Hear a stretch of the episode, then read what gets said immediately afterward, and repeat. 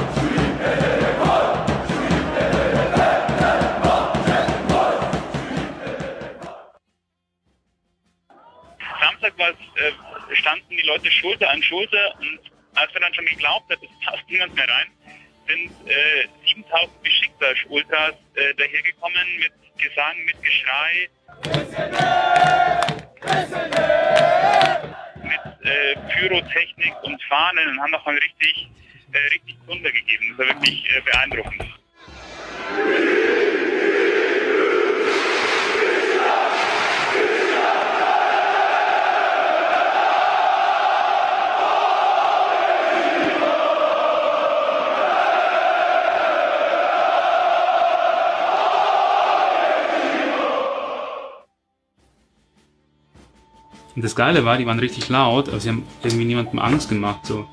Also die haben halt rumgeschrien, ihre, ihre Parolen, ihre Fußballparolen.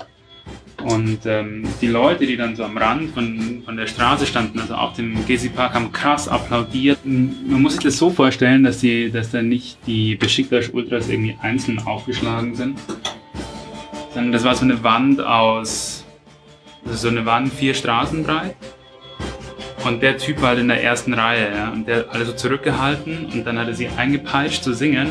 Und dann sind so alle vor.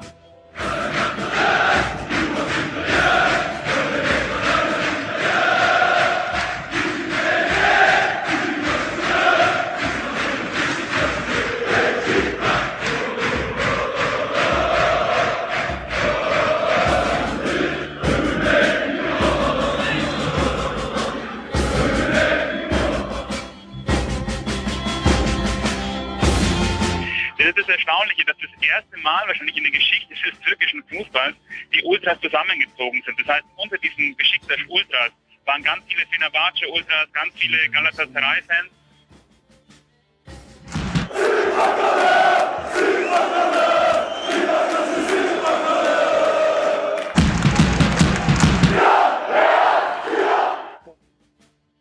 In der Türkei stehen 35 führende Mitglieder der Fangruppe Çarşı des Fußballvereins Beşiktaş Istanbul vor Gericht. Den Angeklagten wird vorgeworfen, die Massenproteste gegen den damaligen Regierungschef und heutigen Staatspräsidenten Recep Tayyip Erdogan im vergangenen Jahr mitorganisiert zu haben.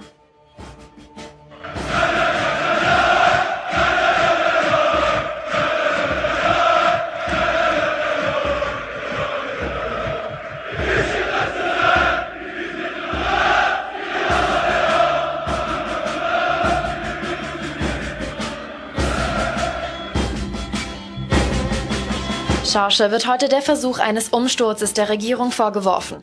Dafür gibt es keine Grundlage. Schorsch verkörpert das Bewusstsein unseres Volkes. Wir sind heute hier, um unsere Freunde zu unterstützen. Die Demonstrationen, die im Mai 2013 begannen, hatten sich zunächst gegen die Bebauung des Gezi-Parks im Zentrum Istanbuls gerichtet. Sie weiteten sich dann zu Protesten gegen die islamisch-konservative Regierung aus. Die Opposition bezeichnete den Prozess als Machtmissbrauch und Vergeltungsakt der Regierung. Die Staatsanwaltschaft soll bereits lebenslange Haftstrafen für die Besiktas-Fans gefordert haben. Bora Bayraktar berichtet für Euronews aus Istanbul. Es ist noch nicht klar, wie das Gericht entscheiden wird. Eine Tatsache ist jedoch bereits sicher. Die Schorschel-Gruppe ist der erste Fußball-Fanclub, dem ein Staatsstreich gegen die Regierung vorgeworfen wird. Grüß dich mal hier. Moin Moin, vielen Dank für die Einladung. Du bist Politikwissenschaftler. Das ist mal die allererste Frage. Also ich frage ja bei Historikern schon immer ganz erstaunt, wie man in jungen Jahren auf die Idee kommt, sich mit Geschichte zu beschäftigen. Aber wie wird man erst recht Politikwissenschaftler? Also wie kommt dieser Berufswunsch auf? Ja, sehr gute Frage eigentlich. Also bei mir kam das tatsächlich relativ früh. Da habe ich mich schon in der Schulzeit dafür entschieden oder ähm, ja, dafür entschieden, Politikwissenschaft zu studieren, was tatsächlich bei, bei vielen äh, Mitschülerinnen und Mitschülern irgendwie auf, auf äh, Verwunderung zutraf. Natürlich wollten die meisten irgendwie dann nach dem Abitur Medizin studieren, Jura studieren, dergleichen. Ich glaube, bei mir hat das sehr viel damit zu tun, dass ich aus einer politisierten Familie komme. Also keine, wie man so schön sagt, eine bildungsferne äh, Familie, was natürlich Quatsch ist, aber zumindest was die institutionelle Bildung angeht, haben meine beiden Eltern die Grundschule besucht und das war's und waren trotzdem politisch sehr aktiv, gerade mein Vater. Und äh, ich glaube, dementsprechend habe ich da relativ viel, viel mitgenommen und mich auch ja, früh dazu entschieden, Politikwissenschaft zu studieren.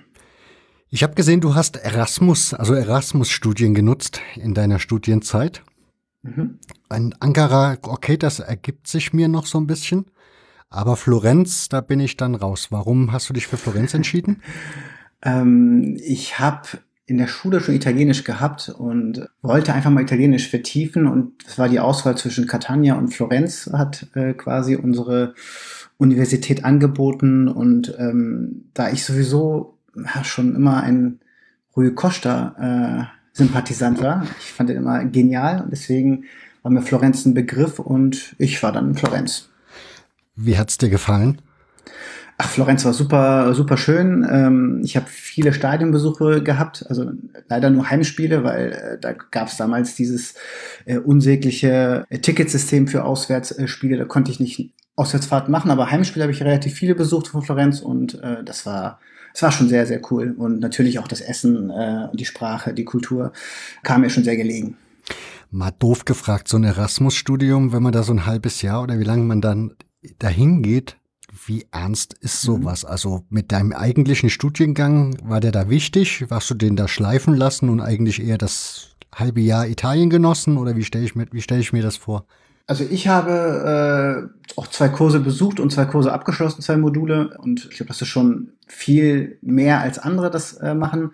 Ich habe mich äh, sehr stark an, an, an den Locals gehalten. Also ich habe auch mit Italienern zusammengelebt und auch sehr viel mit denen gemacht, so dass ich da auch diesen ganzen Erasmus-Feierei nicht, nicht wirklich äh, mit, mittendrin war. Also ich habe auch viel ähm, äh, fürs Studium gemacht, aber ich habe natürlich auch das Leben genossen. Also ich habe, glaube ich, dreimal die Woche Fußball gespielt, äh, beispielsweise. Und äh, genau, das war so ein, so ein Zwischending. Mhm. Ich habe bei dir gesehen, du hast ein Buch herausgebracht, auf dem Weg zum Präsidialsystem à la Turca. Ist das so richtig formuliert, Turca? Oder? Das ist richtig formuliert, perfekt. Und das ist eine Dissertation, habe ich dann irgendwann mal festgestellt. Das heißt, das ist dann deine Art Doktorarbeit, oder? Genau, das ist meine Dissertation. Worum geht's da? Da geht's letztlich um die ähm, Verfassungen in der Türkei von 1921 bis heute und natürlich mit einem Fokus auf, auf das jetzige ähm, Regierungssystem beziehungsweise auf die jetzige Verfassungsänderung, die jetzt vor kurzem stattfand und die Debatten dazu. Also eigentlich gehe ich die ganze Geschichte durch und gucke mir die Verfassung an und da vor allem die Beziehung zwischen der Regierung und dem Parlament, also der Exekutive und der Legislative, Genau, und mit einem ja, stärkeren Fokus auf die Zeit nach 1982, nach dem Militärputsch äh, von 82 bis, bis heute. Und da nochmal ganz extrem, also nochmal spezifischer auf die Verfassungsänderungen, die 2018 ja, gültig sind. Ich habe mir deine Seite von der Uni angeschaut. Ich weiß nicht, wann du Freizeit hast. Also du hast diverse Forschungsschwerpunkte und einiges schon publiziert. Von daher nimm die Hörer mal mit und versuch denen mal so erzählen, was dein Themenschwerpunkt an der Uni eigentlich ist oder dein Arbeitsschwerpunkt. Ja, okay. Also mein Themenschwerpunkt ist eigentlich die vergleichende Regierungslehre. Also das heißt, ich beschäftige mich vor allem mit äh, Regierungssystemen, mit Parteien, mit Koalitionen, Koalitionsbildungen und dergleichen. Hauptsächlich eigentlich oder zumindest im Studium sehr stark auf Deutschland bezogen, auf das Regierungssystem der Bundesrepublik Deutschland. Da habe ich auch meine Bachelorarbeit geschrieben zur Minderheitsregierung, also ob das eine gangbare Alternative ist oder aber auch meine Masterarbeit zu der Direktwahl vom Ministerpräsidenten als Reformoption. Und dann kam mein Professor auf die Idee, dass ich doch meine meine Herkunft qua Eltern, also dass meine Eltern aus der Türkei hergekommen sind, dass ich das ausnutzen könnte und doch beides sozusagen kombinieren kann. Das, die Idee fand ich ganz charmant und habe das dann getan, also habe dann mich in der Forschung und auch in der universitären Arbeit damit beschäftigt. Und das Problem oder also Segen und Fluch zugleich ist, wenn man sich mit der Türkei beschäftigt, dass man dann von vielen Medien und von Kolleginnen und Kollegen dann als Experte für alles bezeichnet wird. Und dementsprechend habe ich auch relativ viel zur Türkei gemacht, was nicht explizit mit, mit ähm, dem Regierungssystem zu tun hat, sondern auch andere Sachen. Und genau, das ist so, also mein, mein Schwerpunkt mittlerweile geworden in der universitären Arbeit. Da mag man trockene Arbeit, oder? Da muss man schon, also das muss man schon gerne machen. Ähm, ja, also ich glaube, jede Arbeit, die man gerne macht, ist erstmal generell einfacher, weil das natürlich Spaß macht. Und äh, das ist auf jeden Fall schon, schon eine Arbeit, die jetzt nicht bei jedem Begeisterung entfacht. Aber gleichzeitig ist es natürlich so, dass ich beispielsweise auf, auf, also in jeder Gesellschaft, in der ich bin, direkt irgendwie in Diskussion komme, weil jeder hat eine Meinung zur Politik, jeder hat eine Meinung zur Türkei. Und das ist schon dann wahrscheinlich gesellschaftsfähiger als ein Physiker, der über theoretische Physik beispielsweise schreibt. Das, das stimmt forscht. wohl. Da wir über Fußball reden wollen, fangen wir mal mit dir selbst an. Was ist bei dir Fußball? Also bist du Fan von diversen Teams oder? Ja, also ich bin ja äh, in Bremen geboren und aufgewachsen und da kommt man nicht drum herum, Werder Bremen-Fan zu werden. Und ich bin äh, natürlich Werder Bremen-Fan und gleichzeitig auch, das klingt für manche ein bisschen komisch, also Fan von zwei Mannschaften zu sein, aber äh, bei mir ist das so, bin ich noch Fan von Fenerbahce Istanbul. Woher kommt das mit Fener? Ähm, ja, wenn du mich jetzt so fragst, also normalerweise ist ja so, dass das von den Eltern, mhm. von dem Papa kommt, äh, in der Regel bei, bei, bei türkeistämmigen Leuten. Mein Papa hat mir immer eingeredet, dass ich ihn zum Fenerbahce-Fan gemacht habe. Also ich kann es dir gar nicht so genau sagen. Er hat mir das Gefühl gegeben, dass ich ihn zum Fenerbahce-Fan gemacht habe. Das habe ich auch lange Zeit geglaubt. Aber wenn ich darüber nachdenke, muss ich, glaube ich, dann doch korrigieren und sagen, er hat das clever eingefädelt und mich eigentlich zum Fenerbahce-Fan gemacht. Warum ist das eigentlich so, dass bei türkischstämmigen oder ja, die irgendwann hierher emigriert sind von ihren Eltern, also Warum mhm. sind das immer dieselben drei Vereine, die da so populär sind? Also es gibt ja auch noch was anderes wie Istanbul. Ja, das liegt daher, weil auch in der Türkei diese drei Vereine einen Großteil der Fans ausmachen. Also man spricht davon, dass ungefähr 80 Prozent der in der Türkei lebenden Personen, die äh, Fußballfans sind, Fan von diesen drei Mannschaften sind. Also die haben auch in der Türkei eine große Popularität und also ganz klar hat äh, seit Anfängen der türkischen Fußballgeschichte haben diese drei Mannschaften eigentlich immer immer dominiert. Also vor allem seit der Gründung der der ersten Liga 1959, der professionellen Liga, wurden fast alle Meisterschaften unter diesen drei Mannschaften ausgespielt. Okay. Aber da kommen wir ja jetzt gleich noch hin. Genau. Wäre die Frage Werder Bremen, ähm, wie ist dein Verhältnis so zu Özil? Also das wäre jetzt so das Erste, was ich damit verbinde. Ähm, genialer Fußballer, der, also es ist ja nicht nur das, das, da, die Beziehung, dass er bei Werder Bremen gespielt hat, sondern er ist ja auch Fenerbahce-Fan, äh, genauso wie ich. Das also wusste ich nicht.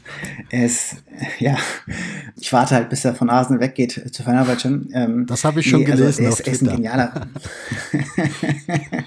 also er ist ein genialer Fußballer, gar keine Frage. Natürlich kann man über äh, Fußballer jetzt nicht viel persönlich sagen, wenn man sie nicht kennt. Ich kenne Mesut Özil nicht, aber man kann natürlich aufgrund der ähm, getätigten Äußerungen oder Handlungen, die ein, ein Fußballer macht, die in der Öffentlichkeit auch ja dann präsent sind, kann man natürlich Sympathien entwickeln und, oder auch nicht. Und ich muss sagen, bei Özil sind viele Sympathien, die er sich erspielt hat, hat er sich verfotografiert im Laufe der Zeit und auch ja auch seine auch seine Äußerungen, seine politischen Äußerungen sind dann schon ja etwas, äh, was natürlich es schwer macht, ihn ihn zu mögen. Aber ich glaube, wenn er bei Fenerbahce spielen würde, würde ich wieder den spielenden Mesut Özil gut finden. Ich spring da jetzt mal drauf. Ich habe heute das Buch von Ronny Blaschke Machtspieler nochmal gelesen. Da gibt es nämlich ein Kapitel zum türkischen Fußball oder zu Erdogan und der dem Verhältnis Politik mhm. und Fußball in der Türkei.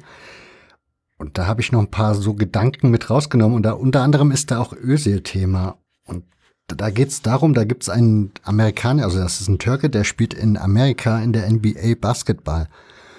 Und der hat sich durchaus kritisch, also er gehört zur Gülenbewegung, soweit ich das verstanden habe, mhm. und hat sich relativ kritisch über Erdogan geäußert. Dem wurde jetzt verboten, dass er dann sozusagen einreisen darf in die Türkei. Ich glaube, seine Staatsangehörigkeit hat man ihn auch aberkannt. Sein ja. Vater wurde wohl mehrfach verhaftet, etc., etc. Und das hat er so als Grund dafür in die Waagschale geschmissen, dass vielleicht der ein oder andere Fußballprofi dann durchaus vor die Kamera geht und mit Erdogan Bilder machen lässt? Ist dir das zu einfach? Ja. Also du meinst Enes Kanter, der, genau, der, der Basketballer, ja, der ist ähm, ja definitiv ein Gülen-Anhänger, genauso wie, wie, wie Hakan Şükür beispielsweise. Enes Kanter äh, oder also generell das Problem zwischen der der, also Fußballern, die jetzt der Gülen-Bewegung oder Sportlern, die der Gülen-Bewegung nahestehen. Und die Kritik an Erdogan ist, dass die Kritik viel zu spät kommt, auch bei Enes Kanter. Die Kritik kommt erst, als sich diese beiden politischen Akteure, also die Gülen-Bewegung auf der einen Seite und äh, die AKP unter Erdogan auf der anderen Seite, sich zerstritten haben. Vorher gab es diese diesen Streit, diese Spannung nicht und beide gingen äh, Hand in Hand. Also Hakan Şükür, äh, der jetzt auch quasi in den USA äh, lebt, weil ihm in der Türkei eine Haftstrafe droht, dessen, dessen ähm, Vermögen in der Türkei konfisziert wurde, auch dessen Vater auch äh, des Öfteren in das Gefängnis zitiert wurde, um um Aussagen zu machen, die alle äh, hatten früher ganz, ganz enge Beziehungen zu, zu der Gülen-Bewegung. Ähm, und für mich, also was für, das für mich nicht glaubwürdig macht, ist letztlich auch die, der Gezi-Widerstand, der 2013 war, weil da waren Hakan Şükür und dergleichen, auch Enes Kanter, äh, haben sich da überhaupt nicht für die Demokratie interessiert, was sie jetzt tun. Und ähm, natürlich hat das jetzt, also das es entschuldigt nicht das Verhalten gegenüber diesen Leuten. Enes Kanter beispielsweise, der kann äh, nicht zu Auswärtsfahrten von, von seiner Mannschaft fahren, wenn die nicht in den USA sind. Und in der NBA gibt es ja auch Spiele in, in, Kanada beispielsweise gegen Toronto Raptors. Da kann Enes Kanter nicht hinfliegen, also kann er nicht teilnehmen. Oder wenn die, wenn die NBA diese Ausland-Games macht, irgendwo in, in Europa beispielsweise oder in China, da kann er nicht mitfliegen, weil sein Pass annulliert wurde. Und ich glaube, das, was Enes Kanter sagt, äh, trifft nicht auf Mesut Özil zu, weil Mesut Özil, der ist, also jetzt aus der Ferne äh, beobachtet, aus der Ferne analysiert, ist Mesut Özil ideologisch deckungsgleich oder nicht deckungsgleich, aber schon sehr nah zu, zu Erdogan. Bei wem mich das tatsächlich aber gewundert hat, den ich nicht so eingeschätzt hätte und bei denen das vielleicht zutreffen könnte, was Enes Kanter gesagt hat, also quasi, dass diese Spieler bewusst Fotos machen, um in der Gunst von Erdogan zu stehen, wäre äh, Ilkay Gündoğan. Ich glaube, wir müssen, dieser gegenwärtige Fußball in der Türkei da müssen wir gleich nochmal gesondert drauf. Ich glaube, wir müssen da sowieso in der Vergangenheit anfangen, weil das ergibt sonst alles, glaube ich, kein Bild für die Leute. Und ja. für mich auch nicht. Weil ich habe schon bei heute bei dem Buchlesen festgestellt, die Historie des türkischen Fußballs ist ja auch schon wieder einmalig, wenn man so möchte. Von daher, vielleicht nehmen wir die ja. Hörer mal mit und fangen mal damit an, dass wir erstmal in der Vergangenheit ein bisschen wühlen. Wie ist denn der Fußball in der Türkei entstanden?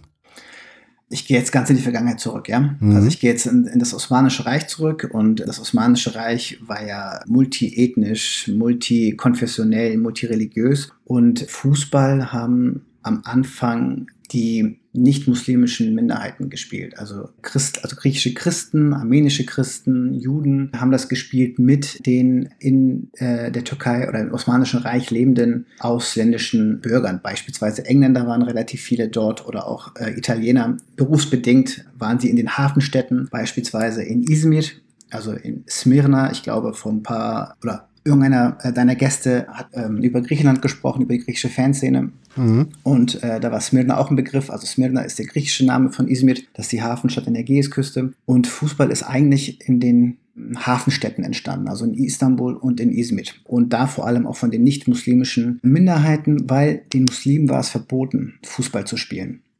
Es war verboten, Fußball zu spielen, weil der Sultan Abdulhamid II. war dagegen. Erstmal, weil das etwas Neues, Modernes von Europa war und zweitens, weil er die Befürchtung hatte, dass sich da junge Männer zusammentun und letztlich ähm, ja, ihn stürzen könnten. Ja, das war so ein bisschen die Angst davor, vor, vor dem Neuen, äh, die ihn dann stürzen könnten. Deswegen war es den muslimischen Leuten verboten und dementsprechend gründeten sich zu, zunächst eigentlich so griechische oder englische italienische Mannschaften äh, in diesen, ja, in diesen beiden großen Hafenstädten, Istanbul und Izmir. Das muss so ähm, Ende des 19. Jahrhunderts gewesen sein. Der erste türkische Verein, der dann gegründet wurde, der gab sich auch einen englischen Namen, Black Stockings.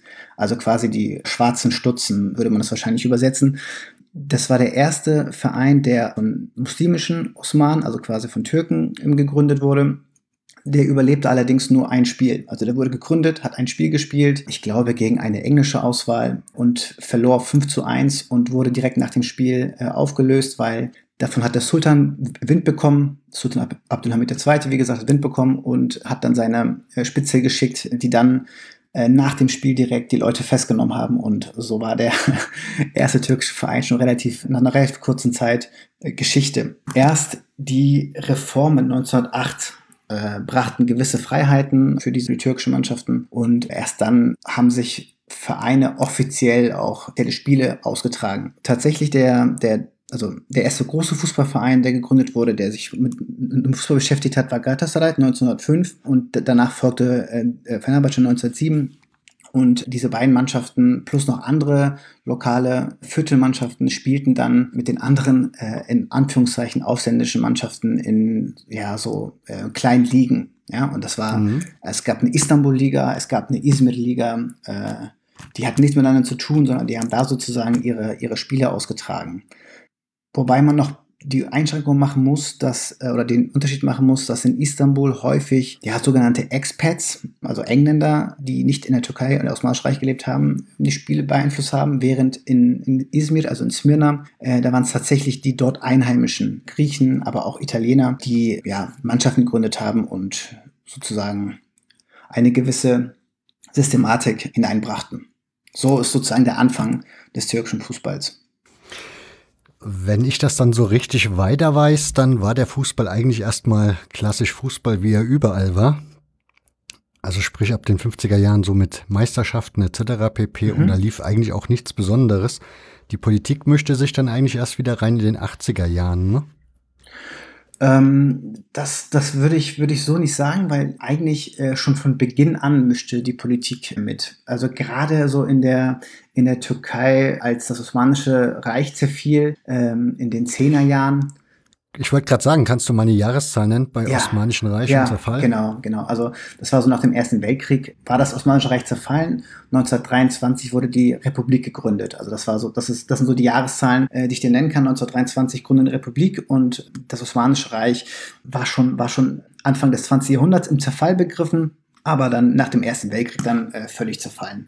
Und genau, da gab es auch Siegermächte, die in der Türkei ähm, ja, stationiert waren. Und die Türkei sollte ja eigentlich viel kleiner sein, als sie jetzt ist. Also es gab dann einen Vertrag von Sèvres. Ich mache mal ganz kurz einen geschichtlichen Exkurs. Mhm. Es gab dann den Vertrag von Sèvres, der hat die Türkei zu einem Rumpfstaat gemacht. Also die Türkei war dann sozusagen nur noch Zentralanatolien, und es gab ein größeres Armenien, es gab eine kurdische Heimstätte. Viele Teile des Westens waren griechisch besetzt, italienisch besetzt. Und gegen diesen Vertrag von Sèvres formierte sich dann eine, ja, eine Freiheitsbewegung aus Ankara, das ist die Freiheitsbewegung der Jungtürken um Mustafa Kemal, äh, die dann sozusagen im Krieg diesen Vertrag von Sèvres angefochten haben und den durch, durch den Vertrag von Lausanne ersetzt haben. Und um das vielleicht so ein bisschen Bild oder was vielleicht so ein bisschen ja, vergleichbarer zu machen, der Vertrag von Sèvres ist zu vergleichen mit dem Versailler Vertrag mhm. und der Vertrag von Lausanne der die Türkei wieder größer gemacht hat und den, den, den, den Vertrag von Serbien aufgelöst hat, war sozusagen die, ja, die Sehnsucht von vielen deutschen Nationalen, von vielen Nationalsozialisten, die das auch gerne hätten, ja, aber die das halt noch nie, nie gemacht haben. Und äh, das ist auch ein Grund, warum Mustafa Kemal auch vor allem bei den, bei den Nationalsozialisten sehr, sehr, sehr beliebt war. Das so zum geschichtlichen Exkurs kurz. Ich hoffe, es konnte jetzt einigermaßen, einigermaßen klar werden. Ja. Und deswegen war Fußball oder hat, hat der Staat, hat die Türkische Republik oder auch die, die, die, ähm, die Übergangszeit haben sehr viel Wert auf Fußball gelegt, weil Fußball aus diesem multiethnischen Osmanischen Reich einen türkischen Nationalstaat machen konnte oder helfen konnte, daraus einen türkischen Nationalstaat zu machen. Also quasi dieser türkische Nationalismus wurde dann durch diesen Fußball äh, übertragen, instrumentalisiert. Beispielsweise rühmt sich Fenerbahce sehr stark damit, dass sie damals ganz, ganz viele Spiele gemacht hat gegen die Besatzer, also Besatzer in Anführungszeichen, das waren dann vor allem Engländer, und von diesen 50 Spielen, meine ich, haben die 41 gewonnen. Ja, und das ist sozusagen dieser, der Anstoß, warum, warum Fenerbahce sich damit rühmt, auch einen Teil dazu beigetragen zu haben, warum die Türkei in den Grenzen existiert, wie sie heute existiert und dazu beigetragen zu haben für den türkischen Nationalismus. Wird es, also, Jetzt müsste ich wahrscheinlich mal eine Stunde überlegen, ob das, weil der Gedanke ist mir noch gar nicht gekommen, ob deutsche Vereine immer so schwer politisch waren in den ersten Jahrzehnten. Wahrscheinlich, ja, ich weiß es gar nicht. Wie ist das in der Türkei? Also, wenn du, wenn du sagst, also ich habe mhm. das auch gelesen, das ist bei Ronny Blaschke im Buch steht das auch drin, dass diese mhm. Niederlage des Ersten Weltkriegs da ein bisschen für gesorgt hat, dass die Leute sich über den Fußball wieder sozusagen ja, stärker gefühlt haben. Mhm. Mhm. Würdest, würdest du aber sagen, dass die Vereine dennoch eigentlich nonpolitisch waren, also eigentlich keine politische Geschichte dann sozusagen hatten, weil du hast ja eben schon erwähnt, dass Muslime zum Beispiel zu Beginn überhaupt nicht Fußball spielen durften. Mhm. War das dann zum Beispiel auch passé und war das dann bei Muslimen auch okay? Hat dann da auch wieder der Glauben reingespielt oder gibt es da irgendwie Entwicklungen, die man irgendwie berücksichtigen müsste? Ja, Muslime durften nicht Fußball spielen, das ist richtig. Und die haben, aber es war jetzt nicht so wirklich wegen des Glaubens, sondern das war eher, weil der Sultan es verboten hat, damit sozusagen, er hatte hat die Befürchtung, dass sie ihn umstürzen könnten, wenn so ganz junge, äh, Jugendliche, junge, erwachsene Männer äh, sich zusammentreffen, dann könnten die irgendwie Verschwörungstheorien aushecken und äh, deswegen war es verboten. Also ich glaube, dass die Fußballvereine weniger politisch waren, als dass sie mit Laufe der, im Laufe der Zeit immer politisierter wurden von der Gesellschaft oder von der Entwicklung, die die Türkei nahm. Weil die Türkei hat ja dann in den 20er Jahren sich zu einer Republik entwickelt, also zu einem, zu einem homogenen Nationalstaat sich entwickelt politisch. Mhm. Und äh, die 30er Jahre in der Türkei, die waren eigentlich schon also muss man sagen, faschistoid. Also man hat sozusagen eine Partei gehabt und diese Partei war alles. Diese Partei hat, hat, hat, hat alles bestimmt, ja, und es gab dann auch in den 30er Jahren verstärkte Pogrome gegenüber ähm, nicht-muslimischen, nicht-türkischen Minderheiten. Und äh, damit ging sozusagen auch eine gewisse Politisierung der, der Vereine einher. Und der Nationalismus als solches ist in der Türkei ja sowieso allgegenwärtig. Und denn dementsprechend würde ich sagen, dass alle Vereine schon immer diesen nationalistischen Aspekt in sich trugen und den auch nach außen ja weiter verbreiteten. Du hast eben schon erwähnt, die ersten Vereine, da hast du ja gleich zwei Istanbuler Clubs aufgezählt gehabt. Mhm. Das sind aber, ich glaube, du hattest mir vorher mal, also vor der Sendung geschrieben gehabt, dass das alles Vereine sind, die ja eigentlich aus gewissen Stadtteilen kommen in Istanbul, mhm. ne? Genau. Kannst du da ein bisschen drauf eingehen? Also was Gerne. zum Beispiel Gala, was ist das für ein Stadtteil, wo die herkommen und was mhm. hat es mit dem Club auf sich etc.? Also Galatasaray ist tatsächlich, schön, dass du es am Anfang erwähnst, ist nämlich ein spezieller Fall, weil Galatasaray ist, also es gibt immer dieses Sprichwort, dass Besiktas beispielsweise ist der Verein der Arbeiterklasse, Fenerbahce ist der Verein der, der Bourgeoisie und Galatasaray ist der Verein der Aristokratie. Das hängt damit zusammen, dass am Anfang die ersten äh, Jahrzehnte, die ersten paar Jahre bei Galatasaray nur die Spieler spielen durften, die auch die Galatasaray Lycée, also die, das Galatasaray Gymnasium besucht haben. Weil Galatasaray ist eigentlich eine Schule und dementsprechend war der Verein sehr bildungsbürgerlich und sehr elitär. Der Verein hatte auch eine gewisse Nähe zum Osmanischen Reich, deswegen äh, heißt er auch Saray. Saray heißt nämlich Palast. Und deswegen hat der Geist halt auch am Anfang ja weniger mit Befürchtungen zu kämpfen, jetzt von dem Staat, also vom Osmanischen Reich noch aufgelöst zu werden. Und Galatasaray äh, äh, kommt, oder halt die Schule ist relativ im, im Stadtzentrum von Istanbul. Allerdings hat sich äh, mittlerweile Galatasaray, also sowohl ähm, das Stadion, Quatsch, das genau, Stadion als auch das Trainingsgelände von dem, von dem Viertel, von dem Bezirk emanzipiert oder getrennt und ist jetzt weiter außerhalb, während bei Besiktas und bei Fenerbahce die Stadien immer noch im, im, im Bezirk sind. Also es ist immer noch so ein Stadtteil Kiezclub. Besiktas ist auch sehr zentral gelegen, direkt an der an der Brücke, also wenn du über die, über die, ich glaube, das ist die Galata-Brücke, so kenne ich mich in Istanbul nicht aus, aber es müsste die Galata-Brücke sein. Wenn du äh, von Asien nach Europa fährst, dann siehst du auf der europäischen Seite direkt das Besiktas-Stadion. Und Besiktas ist ein Bezirk, ein Viertel, das noch sehr klein ist und so von einer Nachbarschaft geprägt ist. Ein linker Stadtviertel, ein linker Bezirk mit einer Hochburg der, der JHP, also einer der Oppositionsparteien. Ebenso auch äh, Fenerbahce, die dann in Kadıköy sind, auf der asiatischen Seite. Auch ein eher links geprägtes Stadtteil und genau. Vielleicht zur Geografie. Also Fenerbahce ist der einzige Verein der drei großen Mannschaften in Istanbul, die auf der asiatischen Seite sind, während Besiktas und äh, Galatasaray mit ihren Stadien und mit ihren Vierteln auf der europäischen Seite sind. Liegen. Macht das einen Unterschied? Also ist das irgendwie wichtig? Nein, das ist nicht wichtig. Das ist nur. Nee, hätte ja sein können, Ja, dass das irgendwie ja. einen Hintergrund hat, dass irgendwie die Leute dann skeptisch oder dass die einen sagen, hier, ich gehe nicht über diese Brücke Richtung Europa oder andersrum, ich will nicht darüber auf die andere, auf die asiatische Seite, keine Ahnung, ich weiß ja nicht. Nee, äh, das ist eine berechtigte Frage. Ähm, ich habe das nur so jetzt explizit nochmal erwähnt, weil ich äh, sagen wollte, quasi die Spiele zwischen Besiktas und Galatasaray ein normales Stadtderby sind. Aber die Spiele zwischen Fenerbahce und Besiktas oder Fenerbahce und Galatasaray, die kann man dann als interkontinentale Stadtderbys bezeichnen. Also das, das ist sozusagen das Besondere äh, daran. Wir haben eine Stadt, aber zwei Kontinente. Aber tatsächlich, also die Frage ist vollkommen berechtigt, aber das ist Jacke wie Hose, asiatische und europäische Seite von Istanbul. Das stimmt, das ist aber schon ein Alleinstellungsmerkmal, Ja, ne? genau, das ist eine Einstellung. Ich glaube, das gibt es nirgendwo. Das ist das einzige interkontinentale Stadtderby zwischen Fenerbahce und Galatasaray oder Fenerbahce und Besiktas. Weil du eben erwähnt hast, dass sie im Viertel groß oder beheimatet waren, aber Gala, hast du ja schon gesagt, haben das Viertel mehr oder weniger verlassen, zumindest wenn es um den Fußball selbst geht. Wie ist das noch so? Also sind das wirklich Stadtteilvereine oder, weil du hast ja vor uns auch schon erwähnt, 80 Prozent der Türken haben irgendwie Mhm. einen dieser drei großen Clubs. Ja, Von daher, wie ist das dann in Istanbul selbst? Ist das dann wirklich noch in Viertel aufgeteilt? ja es ist immer so eine Viertel aufgeteilt noch und wenn du in Besiktas bist, gerade vor, vor, einem, vor einem Heimspiel, also ich war selber nie vor Ort, aber ich kriege das natürlich mit, weil ich habe äh, Verwandte, die Besiktas-Fans sind und auch da leben.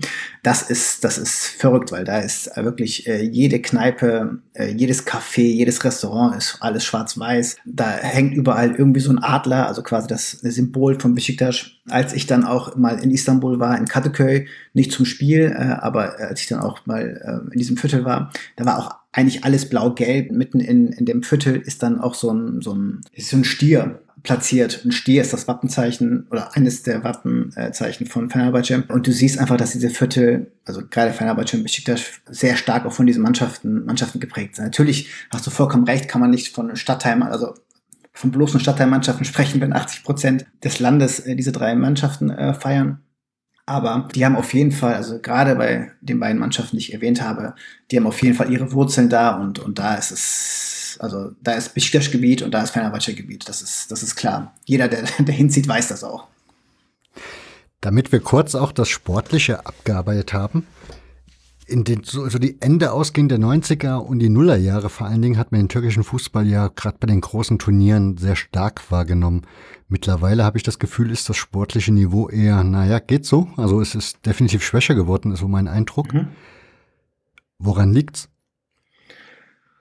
Ja, das ist natürlich eine, eine sehr gute Frage. Ähm, wobei ich schon mal sagen würde, dass das sportliche Niveau jetzt auch bei den großen Turnieren, ja, also es gab zwei Halbfinaleinzüge, einmal 2002 äh, in Südkorea und Japan bei der Weltmeisterschaft, aber Mhm. da, da ist ja auch die deutsche Nationalmannschaft irgendwie im Halbfinale gelandet, ohne zu wissen, warum. Ja, und so ähnlich war es bei Fenerbahce, äh, äh, war es bei der Türkei auch tatsächlich. Ja, die Türkei hat, hat im, ich glaube, im Viertelfinale Senegal äh, geschlagen, im Achtelfinale Japan. Und genau, Senegal im Viertelfinale mit einem Golden Goal und dann bis zum Halbfinale auf einmal. Ja? Und ähm, weil die ganz großen Mannschaften vorher ausgeschieden sind. Also das war jetzt nicht so, dass das der schwerste Weg war. Und 2008 das war natürlich, was war das? War das in der, in der Schweiz und Österreich? Da, wo sie im Halbfinale gegen Deutschland ausgeschieden sind, das war der äh, ähm, also zweite sozusagen große Erfolg in einem Turnier. Ja, da, wenn man die Spiele sich nochmal Revue passieren lässt, da hat Türkei auch sehr, sehr oft in der letzten Minute noch ein Tor gemacht und, und so weiter und so fort. Und ja, der Rest war, oder also die 2006 nicht qualifiziert, 2010 nicht qualifiziert, 2012 nicht qualifiziert, 2014 nicht qualifiziert. Also das ist schon, schon ähm, äh, ja, schlecht, um es einfach zu sagen. Woran das liegt, ist natürlich, natürlich sehr schwer. Es gibt natürlich viel, viele verschiedene Faktoren. Einmal natürlich, dass die äh, türkischen Mannschaften nicht wirklich professionalisiert sind im Sinne von, sie haben keine äh, guten äh, Jugendmannschaften, also quasi durch, die Durchlässigkeit zwischen Jugend und, und äh, Profimannschaft ist relativ schwach. Äh, stattdessen holt man sich oft abgehalfterte Spieler äh, aus dem Ausland für viel Geld, die sozusagen den letzten großen Vertrag noch unterschreiben. Äh, das ist bestimmt ein Aspekt, warum die türkischen Mannschaften, äh, warum die türkische Nationalmannschaft nicht wirklich in, in Europa oder, oder in den Turnier etwas, etwas reißt. Das andere ist, ja, vielleicht auch so ein Stück weit Disziplinlosigkeit der Spieler, der türkischen Spieler, die, äh, sobald sie einen großen Vertrag unterschrieben haben im Ausland, ja, mehr oder weniger das Spielen sein lassen. Also es gibt relativ wenige türkische Fußballer, die in europäischen Spitzenmannschaften sich lange gehalten haben. Der letzte, der mir einfällt, ist Arda Turan, der aber dann gleichzeitig auch, ja, bei Barcelona dann irgendwie es dann doch nicht geschafft hat. Also, obwohl er da ein Jahr, eineinhalb Jahre einigermaßen okay gespielt hat, davor vier, fünf Jahre in Atletico Madrid. Die meisten türkischen Spieler halten einfach das Niveau nicht in, in Europa. Äh, ein großes Plus oder warum die Türkei immer noch trotzdem relativ gut steht, ist, dass äh, sie auf Spieler zurückgreifen kann, die äh, nicht in der Türkei ausgebildet wurden, sondern in europäischen Ländern ausgebildet wurden. Also dazu gehört Deutschland beispielsweise, aber dazu gehören auch die türkischen Nationalspieler, die in den Niederlanden ausgebildet wurden, die in Österreich, in der Schweiz ausgebildet wurden, die dann irgendwie von der türkischen Nationalmannschaft abgeworben werden und ja, dann sozusagen da eine gewisse, eine gewisse Qualität hineinbringen, wie Hakan Çalhanoğlu beispielsweise, der jetzt auch in der türkischen Nationalmannschaft eine feste Größe ist. Ja. Aber ich weiß nicht, ob das jetzt, ob das jetzt allumfassende Erklärung war, warum die Türkei äh, schlecht abschneidet, aber das ist mit, Sicherheit eine Teilerklärung, warum die Türkei ja nicht den Erwartungen entspricht. Die Frage bezieht sich daher in dem Buch Machtspieler von Ronny Blaschke wird erzählt, dass der türkische Fußball ja, was so das Außenrum angeht, also sprich die Stadien zum Beispiel, eigentlich einen Boom erlebt. Also da werden ja Stadien gebaut wie nichts in diesem, auf, mhm. also in diesem Land. Aber dann denkt man ja eigentlich, neue Stadien bringen ja immer einen Boom mit. Erstens, dann kriegst du jede Menge Zuschauer, die dann erstmal die Hütte voll machen. Und dementsprechend schaukelt sich das dann immer so ein bisschen hoch. Aber da, genau das habe ich das, habe ich den Eindruck, ja. ist in der Türkei eher nicht so der Fall. Ja, ähm, das ist auch noch ein guter Punkt, weil du etwas auf etwas äh, hinweist, was ja auch zum Beispiel Galatasaray getroffen hat. Also die, die Stadien, die neu gebaut werden, werden meist nicht an den Plätzen gebaut, wo vorher die Stadien standen, sondern die Stadien, zum Beispiel Galatasaray war ja wirklich im, also relativ im Zentrum, zentral gelegen. Ähm, mhm. Das wurde von der AKP, also mit AKP-Hilfe dann planiert und stattdessen wurden da Häuser gebaut oder Einkaufszentren gebaut, Shopping Malls gebaut. Und das Stadion wurde dann außerhalb der Stadt nochmal neu aufgezogen. Und das ist in vielen anderen Stadien auch so. Also gerade, du hast vollkommen recht, ein Stadionboom ist ähm, in der Türkei Wahnsinn. Das bezieht sich aber meistens auf, auf, auf, auf die kleineren äh, Städte, die kleineren Fußballmannschaften, die dann genau das gleiche Schicksal leiden wie Galatasaray und sozusagen die Stadien dann außerhalb der Stadt sind und da ist natürlich die Infrastruktur nicht so gut und das ist noch zeitaufwendig. Das heißt, auch da gehen dann die, äh, die Zuschauer nicht wirklich mit. Ja? Und das ist mit Sicherheit, mit Sicherheit ein Punkt. Was ich vorhin noch ergänzen wollen würde, wäre noch, dass in der Türkei auch die Fußballvereine äh, das Problem haben, dass sie oder die Präsidenten der Fußballvereine das Problem haben, dass ungefähr alle zwei Jahre nochmal neu gewählt wird. Das heißt, deren deren äh, Strategie ist immer relativ kurzfristig. Also die müssen kurzfristig Erfolg äh, generieren und das tust du halt nicht, indem du irgendwie Millionen in, in Jugendakademien investierst und die Leute ausbilden lässt äh, und dann sozusagen die Früchte äh, erntest, sondern mit, mit denen, was ich vorhin meinte, mit den abgehalfterten Spielern. Da muss ich jetzt aber kurz reinhauen, ja. weil bei Ronny, das ist, ich, mein Wissen stammt aus diesem Buch, ne? Mhm. Das muss ich gleich dazu sagen. Und da wird dann, das war das, was ich vor uns mit den 80er Jahren schon erwähnt hatte, da wird so das Fass aufgemacht, dass dann irgendwie so regionale Politiker sich in Ämter beworben haben, weil mhm. man da halt Glanz für seine Partei rausholen konnte. Und wenn du jetzt sagst, es wird alle zwei Jahre gewählt, also bei meinem Verein wird auch alle paar Jahre irgendwie der Vorstand neu gewählt, mhm. aber der kann mir ja erklären, was er an guter Arbeit geleistet hat und dann muss es nicht der deutsche Meistertitel sein, sondern eben irgendwie der Hinweis, wir haben dies, das, jenes verbessert ja. und dann kriegt er meine Stimme trotzdem. Also sind das dort alles Politiker, die dann Amt und Würden sind, die dann, für die es dann gleich richtig um Ämter geht oder reden wir hier immer noch vom klassischen, keine Ahnung, den Gala-Präsidenten, der im Neben, also der das nebenbei macht sozusagen? Ja. Ähm also die Präsidenten, das sind meistens auch äh, Unternehmer. Also das sind jetzt nicht einfach normale, normale Menschen, die das nebenbei machen, sondern das sind wirklich Unternehmer, die, die auch ähm, äh, sehr enge Beziehungen haben zu den jeweiligen äh, Politikerinnen und Politikern, die gerade an der Regierung sind. Aber also wenn es bei deinem Verein so ist, dass äh, zwei Jahre ohne, Meist ohne deutsche Meisterschaft der Präsident überlebt, das ist schön. Ein Fenerbahce Präsident, der zwei Jahre nicht Meister wird, der wird äh, mit, mit ähm, ja, der wird, der wird gejagt. Das ist, das ist ein bisschen andere Erwartungshaltung. Also gerade bei den großen, bei den drei großen Vereinen. Ronny Blaschke hat vollkommen recht, dass auch also sehr, sehr viele äh, Politikerinnen oder Politiker da mitmischen in diesen äh, Vereinen. Gerade bei den äh, Vereinen, die ähm, in der, also als, als, als Betriebssportmannschaft der, äh, der Zentralverwaltung, also der Stadtverwaltung äh, deklariert sind, aber auch so. Äh, und das hat auch. Das heißt, das ist dann, das ist dann so, wie das früher im Ostblock war. Das mhm. sind dann so wirklich irgendwie, also dieses, den Verein der Nationalen Volksarmee oder der Verein der Polizei oder so. Sowas gibt es in der Türkei dann auch in der Art. Genau, genau. Das gibt es in der Türkei auch. Es gibt zum Beispiel, also, also früher gab es vor allem eine Mannschaft, die wurde vom Staat, also vom, vom, vom kemalistischen Staat sozusagen erschaffen. Altın Ordu hieß die Mannschaft äh, in Istanbul und das heißt äh, Goldene Armee zum Beispiel. Ja.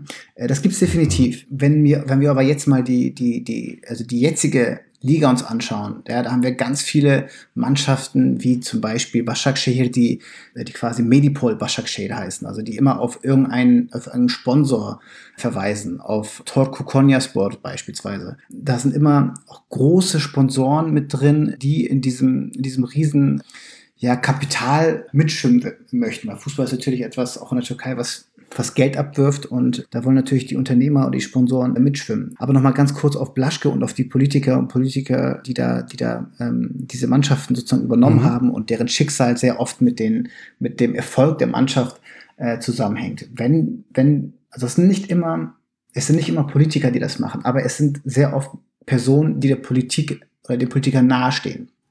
Und natürlich ist das so, dass du ganz gute Chancen hast, wenn du bei der Mitgliederversammlung sagen kannst, ich habe ganz gute Beziehung zu dem Präsidenten. Ja, weil das verspricht dir immer irgendwie Geld.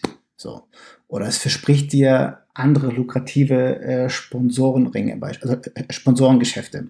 Und das ist kein Phänomen der, der Erdogan, der AKP-Regierung, der AKP-Ära, das ist kein Phänomen der 80er Jahre. Das zieht sich bis zur Gründung äh, der äh, Fußballmannschaften zurück. Beispielsweise Fenerbahce hatte, ich weiß nicht genau, wann das war, aber das muss irgendwie ähm, 36 bis 50 gewesen sein, oder 34 bis 50 gewesen sein, 1934 bis 50.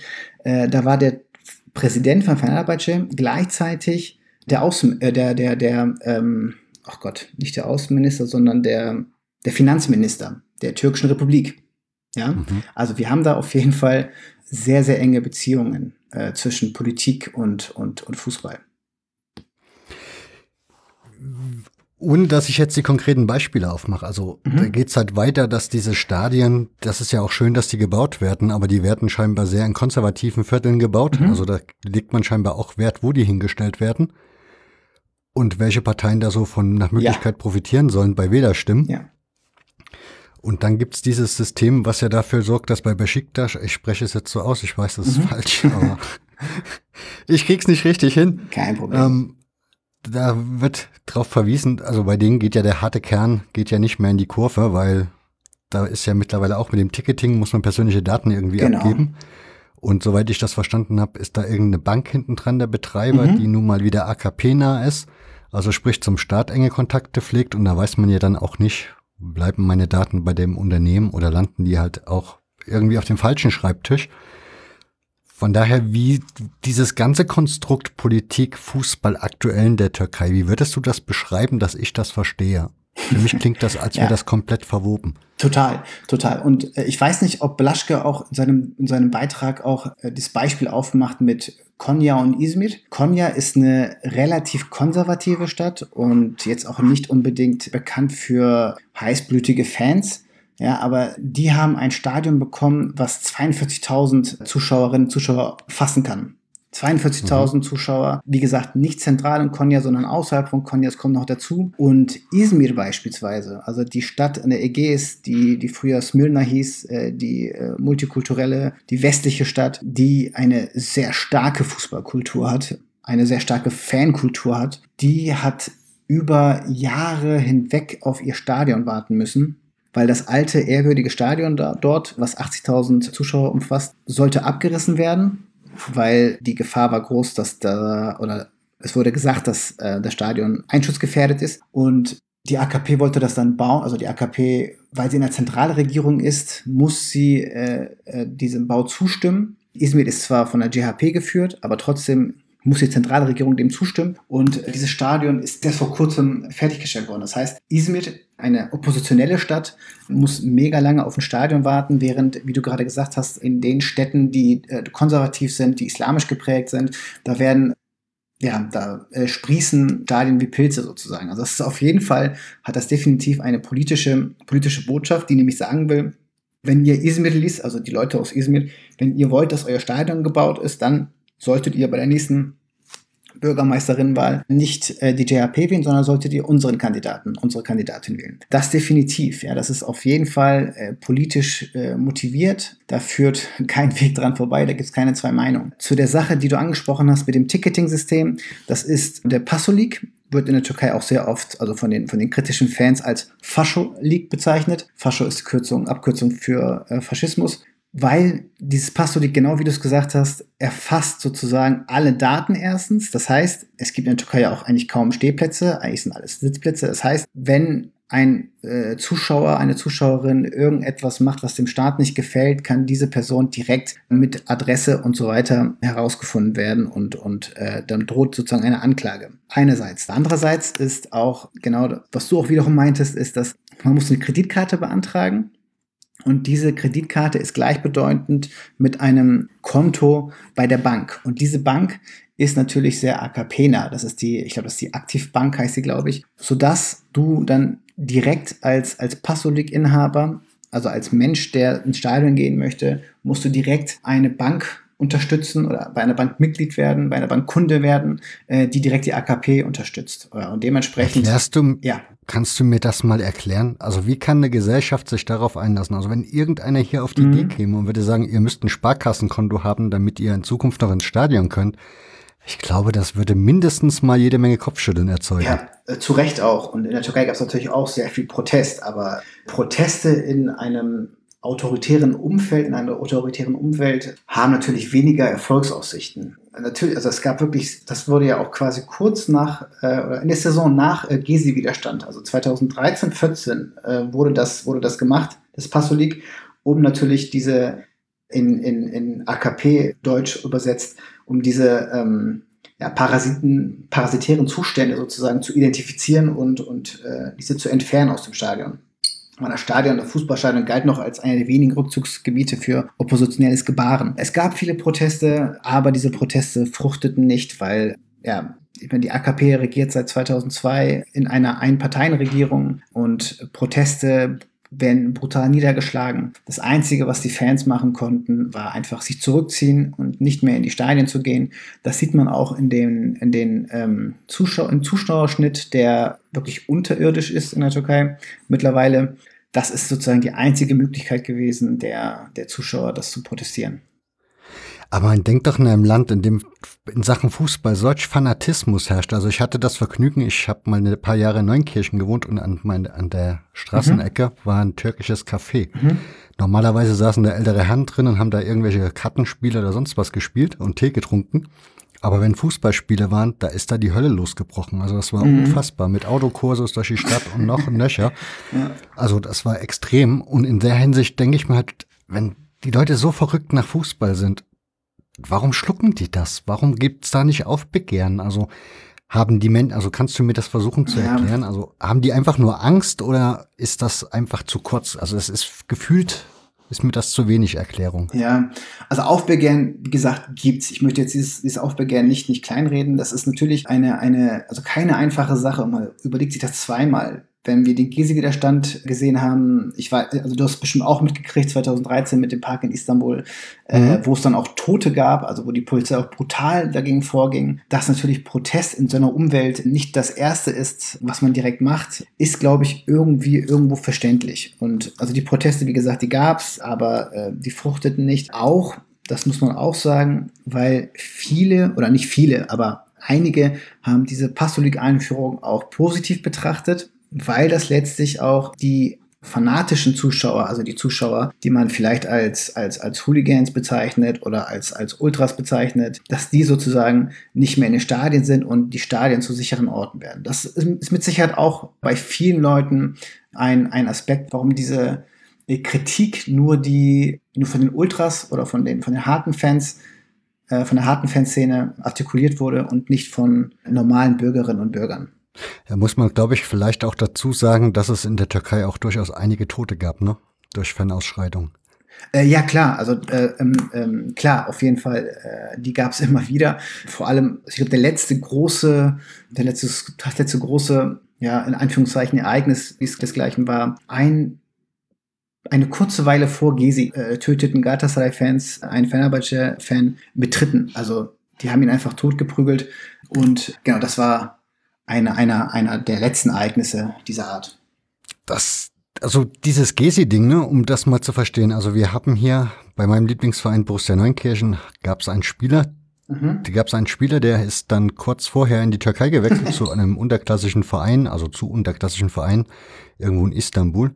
Und wir hatten dann Kontakt ja. und wie die Gezi-Proteste losgingen, hatte ich ihn dann angefragt, ob er mir ein Interview für meinen Blog geben kann wo wir uns so ein bisschen über die Proteste unterhalten haben und er war komplett euphorisch. Also er hatte bei Facebook halt zig Videos gepostet, deswegen habe ich das mitbekommen mhm. gehabt und war wie gesagt komplett euphorisch und dann hast du irgendwie feststellen können, so nach ein paar Wochen war da schlagartig Ruhe auf der Seite und er hat sich da auch nie wieder so öffentlich zu geäußert. Wie weit, wie weit hat das denn die, ja, so das Ding geändert. Also jetzt am Beispiel Besiktas ist, das sind ja die, die am nächsten da dran waren, so gefühlt. Also es waren zwar alle Fangruppen oder Ultragruppen daran beteiligt, aber die hat es ja wahrscheinlich dadurch, dass es mhm. ihr Stadtteil ist, sozusagen bei den verantwortlichen Personen oder bei den Politikern wahrscheinlich am härtesten getroffen. So hat man zumindest den Eindruck. Wie hast du das so wahrgenommen, die Veränderung? Also was ist seitdem passiert für den Fußballfan der Türkei? Wie hat sich das ausgewirkt?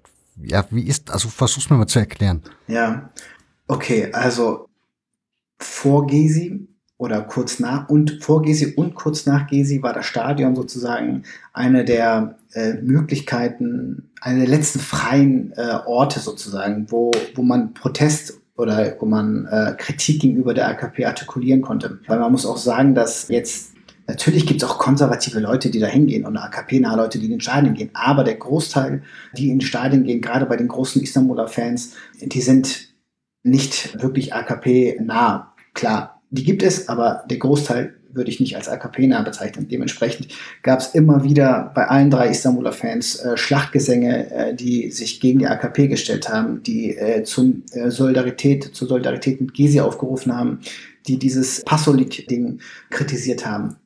Und nach Gezi kam mir, wie gesagt, dieses Passolik relativ zeitnah eingeführt worden. Und das war schon ein Aspekt, äh, warum der Protest in den Stadien verstummte. Die Regierung wollte ganz, ganz bewusst die Politik aus den Stadien haben. Die Politik aus den Stadien haben, also nicht generell Politik aus den Stadien haben, sondern die Politik, die sie kritisiert aus den Stadien haben. Und das muss man tatsächlich sagen, haben sie geschafft. Also die, die, die Stadien äh, sind nicht mehr der Artikulationsort von oppositionellem Gebaren, sondern äh, ist eigentlich mittlerweile eine unpolitische Aktion beziehungsweise sogar regierungsnahe Aktion, also jetzt auch gerade mit, mit dem beinahe Krieg oder Krieg zwischen Aserbaidschan und Armenien, äh, dass da ganz viel Sympathierufe oder Sympathiefahnen äh, gezeigt werden zwischen der Türkei und Aserbaidschan, äh, was ja politisch ist, aber was politisch ist in dem Sinne, dass es der AKP passt. Das ist auf jeden Fall nach Gezi sehr stark so geworden. Ja. Und vielleicht nochmal ganz kurz zur Rolle von, von der Besiktas-Ultragruppe Charge zum Gezi-Widerstand. Klar, es waren noch andere Vereine mit ihren Ultras vor Ort. Fenerbahce, Galatasaray möchte ich gar nicht, möchte ich gar nicht kleinreden, aber äh, Besiktas Charge war schon etwas, etwas Besonderes, weil Charge auch ein bisschen den Ruf genießt, aus, aus einem linken ähm, Selbstverständnis zu kommen. Und die haben da auf jeden Fall im Gezi-Widerstand auch ja sehr viel oder sehr stark das, diesen ganzen Geist am Leben gehalten. Äh, das, das definitiv. Also das, das, da muss man äh, der Charge-Gruppe auf jeden Fall äh, eine Sonderrolle zugestehen. Kannst du mir das System Erdogan so ein bisschen erklären, dass ich es verstehe? Also ich tue mich immer schwer. Ich meine, ja, wir haben öffentlich-rechtlichen Rundfunk und das ist auch alles gut so und alles in Ordnung. Nichtsdestotrotz ist es so, meine Erfahrung ist immer schwierig, sich so eine Meinung daraus zu bilden, weil man mhm. oft feststellt, dass wenn man dann mit Betroffenen spricht oder in anderen Ländern spricht, auf einmal Geschichten dann doch irgendwie sich anders darstellen. Ist Erdogan jetzt dieser große Diktator, dieser starke Mann, der alles bestimmt? Oder ist das ein Bild, was eigentlich so nicht stimmt, sondern es ist eine ganze Partei, die da einfach am Ruder sitzt und wo alle zusammen denselben Geist sozusagen, derselbe Geist sie vereint und handwerken lässt. Wie, wie ist das so? Also ich, die Vorstellung, dass da nur ein einziger sitzt und der kann da bestimmen, wie er will, fällt mir ein bisschen schwer. Ja, also, ähm, wir hatten ja vorhin irgendwie gesprochen, auch mit der Gülen-Bewegung, ja, die, mhm. die definitiv auch gerade in den Anfangsjahren, also von 2002 bis 2011, 2013 äh, Dezember, sehr stark da auch mit der AKP verwoben war. Das heißt, dass Erdogan auf jeden Fall immer auf irgendwelche Partner angewiesen ist. Ja, also damals war es die Gülen-Bewegung, dann ist es, nachdem die Gülen-Bewegung weg war, ein paar Jahre später war es dann die, die MHP, also die, die rechtsradikale äh, Partei, mit der er jetzt quasi eine Quasi-Koalition hat.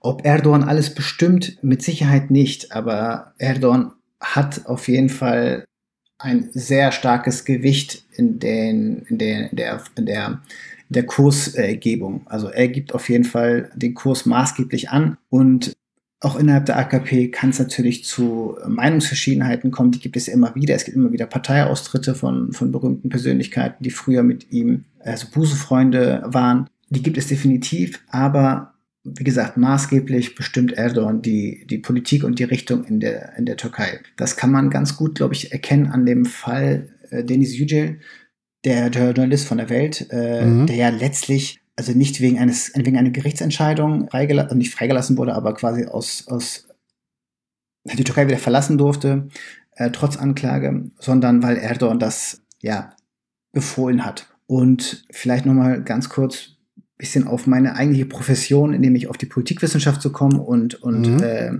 jetzt nochmal die Verfassungsänderung zu interpretieren, ist folgendes, denn der Staatspräsident kann heutzutage mit der jetzigen Verfassungsänderung kann der Staatspräsident legislativ wirken.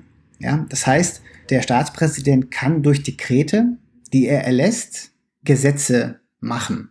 Ja, also diese klassische Gewaltenteilung, die wir kennen, dass die, äh, das Parlament die Gesetze macht und die Exekutive diese Gesetze ausführt, die gibt es in der Türkei nicht. Die ist aufgehoben worden.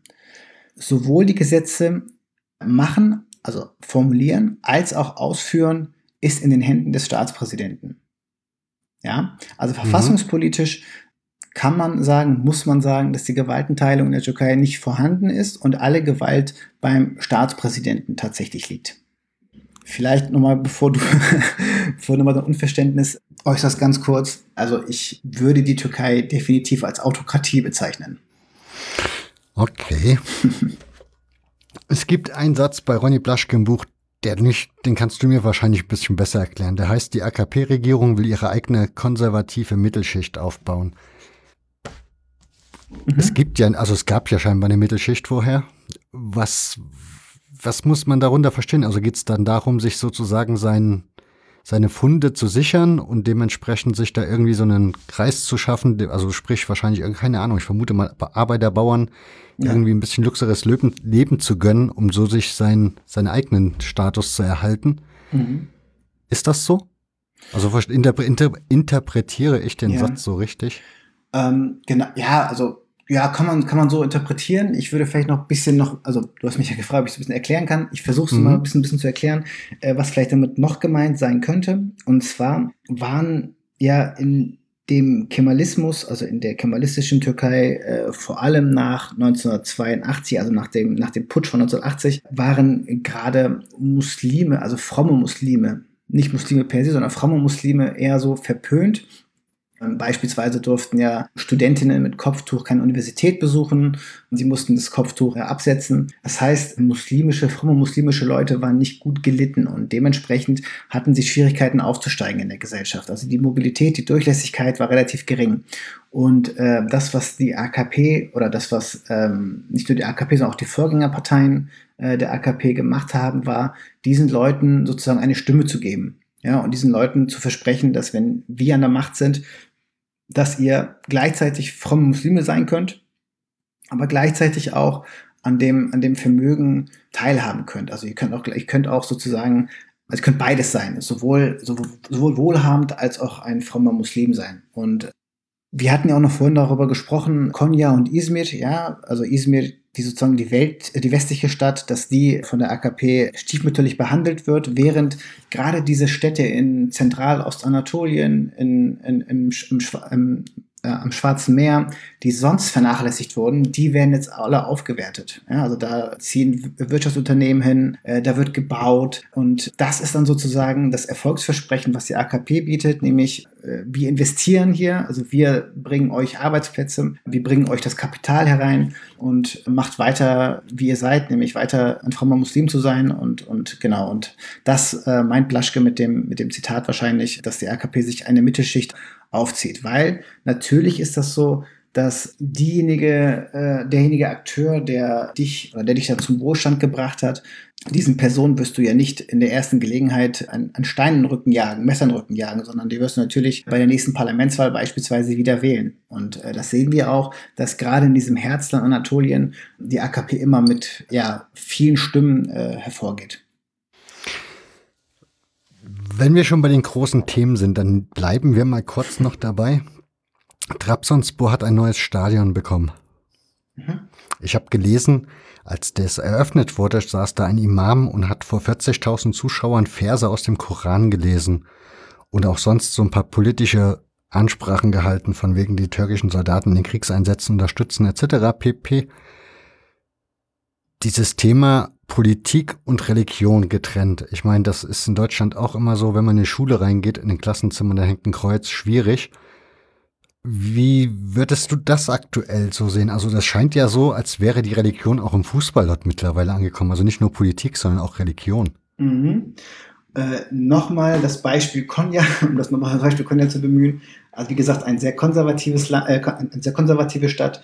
Die wurden jetzt, um das Stadion mal voll zu kriegen, äh, war das öfteren mal ein Nationalmannschaftsspiel, wurde dort äh, veranstaltet. Und ähm, da gab es auch diese Rufe, äh, Allah Bismillah, äh, Allahu Akbar, also Gott ist der Größte. Diese, also diese, diese, diese, diese Fanrufe, die habe ich noch nie zuvor in irgendeinem türkischen Stadion gehört. Und ich gucke ja schon tatsächlich relativ lange Fußball. Und ich habe sowas noch nie gehört. Also das heißt, es stimmt, Religion ist auf jeden Fall mittlerweile in die Stadien eingezogen. Und das ist auch der Grund oder einer der Aspekte, warum, warum es diese Stadien in diesen, in diesen religiös-konservativen äh, Städten gibt, warum er diese und warum die AKP diese dort aufgebaut hat. Und äh, auch dass bei der Öffnung des, des Stadions in Trabzon, dass da der Imam zitiert, rezitiert, das wundert mich überhaupt nicht.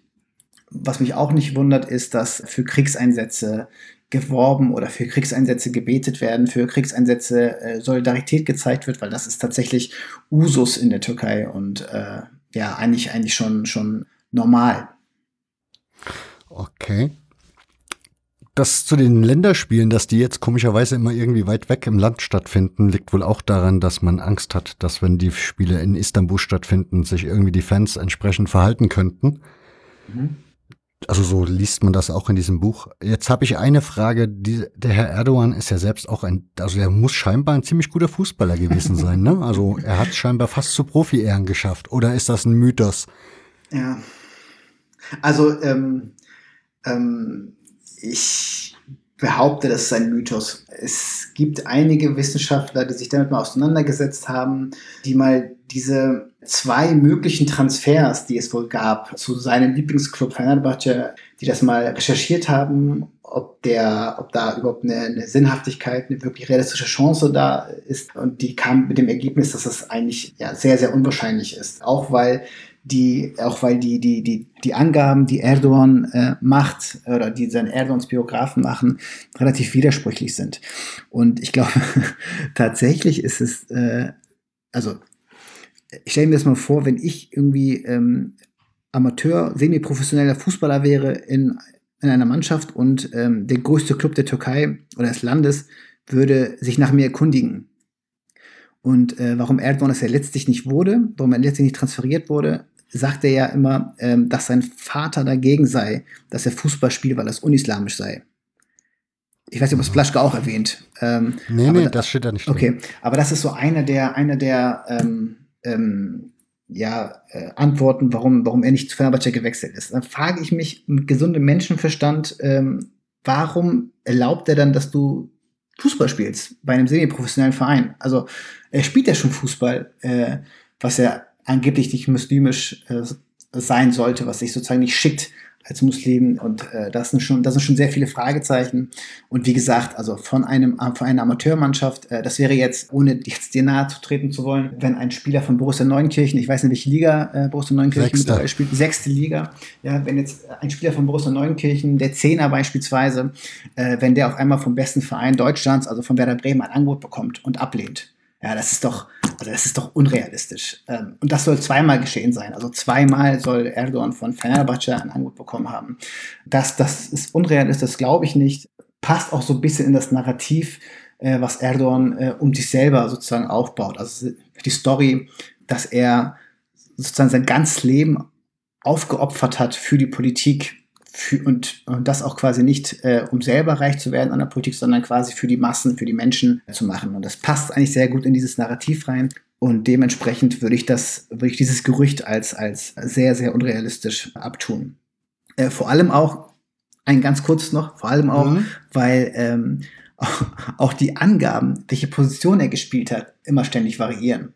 Also mal war er irgendwie der Beckenbauer, äh, Quatsch, der, der Imam-Beckenbauer. Ja, genau, das habe Ja. ich gelesen. Da habe ich auch sehr gelacht. Das, also mal war Imam Beckenbauer, dann war der Zehner, dann war er rechter Verteidiger, dann war er linker. Also das, das ändert sich auch immer und ähm, das macht die Geschichte auch nicht wirklich glaubwürdig. Der hat ja auch bei dem Eröffnungsspiel gespielt, ne? ähm, als, als, als damals noch Premierminister von Başakşehir. Ähm, Mhm. Und da hat er tatsächlich ein ganz geiles Tor geschossen. Ähm, mit dem linken Fuß hat er den Ball äh, über den Nationaltorwart geschlänzt. Also der war bestimmt kein schlechter Fußballer. Aber ich glaube, dass ich in so einem Benefizspiel, wo es nicht wirklich zur Sache geht, auch einen Lupfer äh, machen könnte, ohne zu sagen, ich wäre kurz davor, ich war kurz davor, ein Profifußballer zu werden. Ähm, Hat er nicht sogar drei Tore geschossen ja, in dem ja, Spiel? genau. Er hat drei Tore geschossen, aber ich habe jetzt das eine Tor habe ich erwähnt, weil das wirklich schön war. Das andere war, glaube ich, ein Elfmeter, meine ich. Oder das andere war, also da hat man ihn das Tor schießen lassen. Was ja auch in Ordnung ist, ne, wenn du, wenn du, äh, keine Ahnung, wie alt er damals war, wenn du dann als Premierminister da, da äh, runtergehst in, in, in Fußballmontur, ist das schon okay. Aber genau, er hat drei Tore geschossen. Ein lupenreiner Hattrick. War das. Ich habe gelernt, deswegen vergibt der Verein auch die Nummer 12 nicht mehr, ja, weil die gehört Herrn Erdogan. genau. Vielleicht kannst du mal was zu diesem Verein erklären, weil er hat ihn, glaube ich, ein Stadion geschenkt, als er noch Bürgermeister oder Oberbürgermeister von Istanbul war, ne? Ja, da wurde das, äh, nee, nee, nee, nee, nee, das, das wurde, Stadion wurde später, äh, genau, also, ja, hat er gemacht, aber das Stadion wurde dann nochmal, ähm, noch mal weiter ausgebaut, äh, ähm, als er, als er Premierminister war. Er ist aber eigentlich Fenerbahce-Fan, ne? Er ist laut eigener Aussage Fenerbahce-Fan, also er ist Fenerbahce-Fan tatsächlich und genau, aber das, also das mit Başakşehir, wenn ich das mir kurz erklären ähm, Ja, bitte. äh, könnte. Okay, also das ist auch so ein Verein, der vorher äh, Betriebsmannschaft, Betriebssportmannschaft der Kommunalverwaltung, also der Stadtverwaltung in Istanbul war und der 1990, glaube ich, gegründet wurde und äh, zuvor von einem JHP-Bürgermeister äh, gelenkt wurde und dann ab 94 von, von Tayyip Erdogan. Also quasi der, der Bürgermeister von Istanbul ist dann immer gleichzeitig der, der Präsident äh, dieser Betriebssportmannschaft der Stadtverwaltung. Äh, das Mhm. heißt, er war, glaube ich, dann, äh, ich weiß nicht, fünf Jahre oder sechs Jahre war der, war der, äh, der Präsident dieser, dieser Mannschaft. Damals hieß sie noch Istanbul Büyükşehir Belediyesi, also Istanbuler äh, Stadtverwaltung. Und da war das eine ganz, ganz normale Mannschaft, ohne irgendwie groß, großartig da äh, äh, mitzumischen. Aber als die AKP dann äh, die Regierung stellte, 2002, gab es auch immer mehr Investitionen von, den, von, der, von, von dem Bürgermeister. Und die Mannschaft war auch in der ersten Liga, ist in der ersten Liga aufgestiegen und hat auch ganz gut mitgemischt, ist dann wieder abgestiegen. Irgendwann, ich glaube 2000, äh, 2013 oder dergleichen, und ist dann wieder aufgestiegen. Und 2014, 2014 glaube ich, ist sie aufgestiegen. Und als sie aufgestiegen ist, dann hat man die sozusagen aus dieser Stadtverwaltung ausgegliedert. Ja, das heißt, die gehörte dann nicht mehr der Stadt, sondern die wurde von einem, einem, einem ähm, Geschäfts- äh, oder von verschiedenen Unternehmer aufgekauft. Diese Unternehmer waren natürlich AKP-nah. Und diese Unternehmer haben äh, diese Mannschaft aufgekauft, also quasi entgliedert und äh, haben diese Mannschaft dann Başakşehir äh, genannt und auch den Fuß, also quasi das Stadion nach Başakşehir verlagert. Und Başakşehir ist ein, ein Viertel, was eher so einem, also ein Viertel, was relativ neu äh, aufgewertet wurde, was sozusagen so als, als, als Modellprojekt der AKP äh, dient. Also es ist ähm, äh, von der AKP hochgezogen worden und ja, letztlich ähm, kann man eigentlich das ganz gut erkennen daran, dass die Stadt vor zehn Jahren noch, also äh, dass dieser Stadtbezirk vor zehn Jahren noch bei 200.000 Einwohnern war und jetzt bei 500.000 Einwohnern ist. Also es wurde wirklich, wurde wirklich hochgezogen, sondergleichen.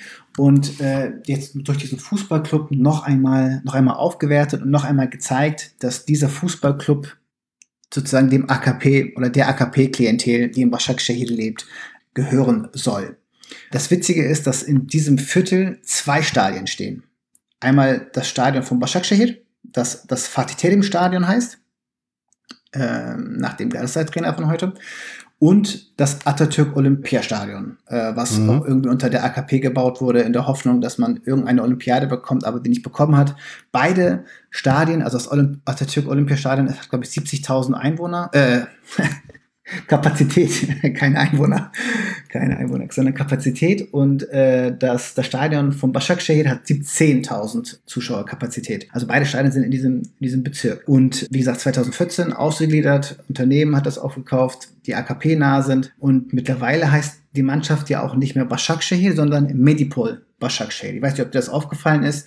Nein. Äh, gestern beim Spiel Medipol Başakşehir gegen RB Leipzig äh, war ein sehr schönes ja, Demonstrationsspiel für Plastikclubs, weil Medipol ist eine Krankenhauskette in der Türkei. Also, es, also in der Türkei gibt es ganz viele private Krankenhäuser und Medipol ist eine Krankenhauskette, die Fahrettin Koja gehört. Fahrettin Koja ist oder war der Leibarzt der Erdogans ganz lange Zeit und ist seit 2018 der Gesundheitsminister im Kabinett Erdogan. Das heißt, allein hier kann man schon erkennen, wie stark der Verein Başakşehir mit äh, der AKP verflochten ist, ohne direkt was mit Erdogan zu tun zu haben. Ja, aber man sieht da auf jeden Fall schon äh, die Verflechtung. Hinzu kommt, dass der Präsident der, des Vereins, Göksel Gümüşdağ, mit Erdogan äh, verwandt ist, weil er, ich glaube, der Mann, Erdogan ist der Mann der, nee, Quatsch, also der, der, der Präsident ist der Mann der Nichte von Erdogans Frau. So. Ja, also auch da gibt es eine, eine familiäre äh, äh, Verbindung äh, zu mhm. dem Verein. Plus, was natürlich praktisch ist, wenn du ein Verein bist, der so eine enge Beziehung zum, zum Staatspräsidenten hat, in einem autoritären System ist, dass du natürlich relativ viele Sponsorenverträge bekommst.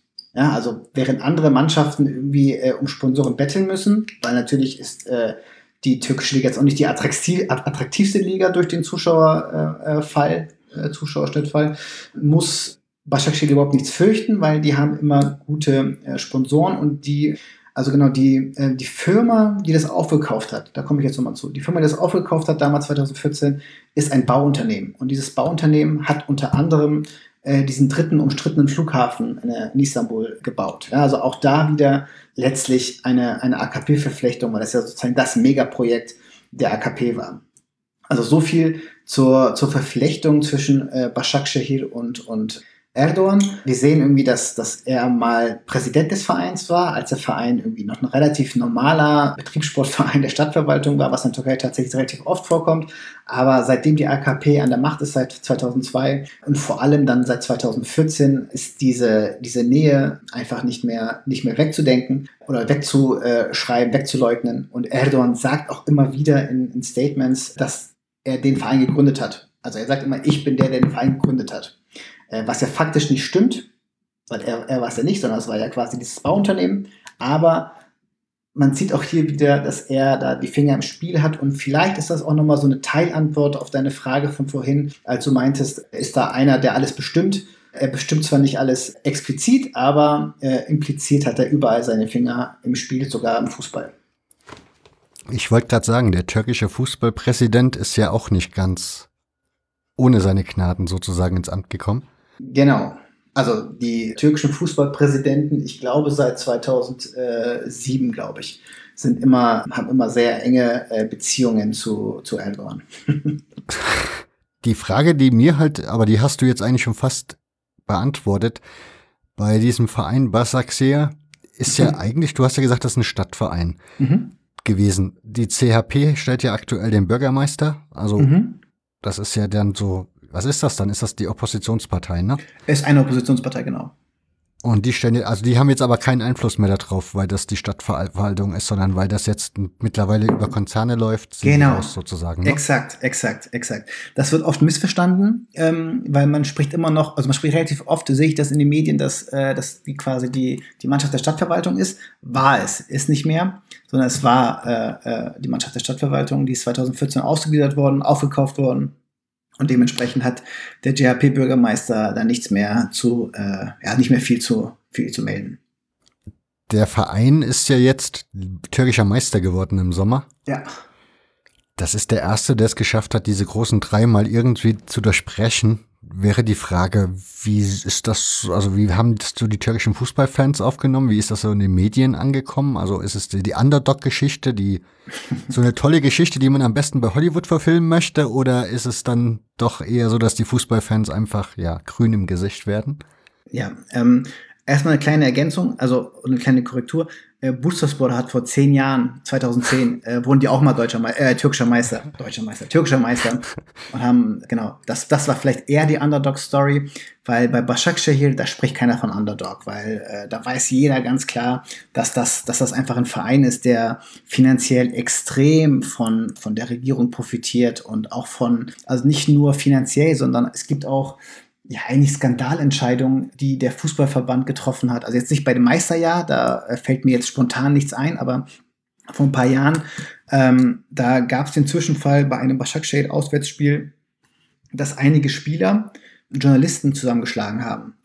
Also Spieler, Fußballer, ja, haben Journalisten zusammengeschlagen und da waren zwei Stammspieler und fünf Ersatzspieler waren da, waren da mit involviert. Und die Ersatzspieler haben alle drakonische Strafen bekommen, also von 10, 15 Spiele Sperre oder so dergleichen.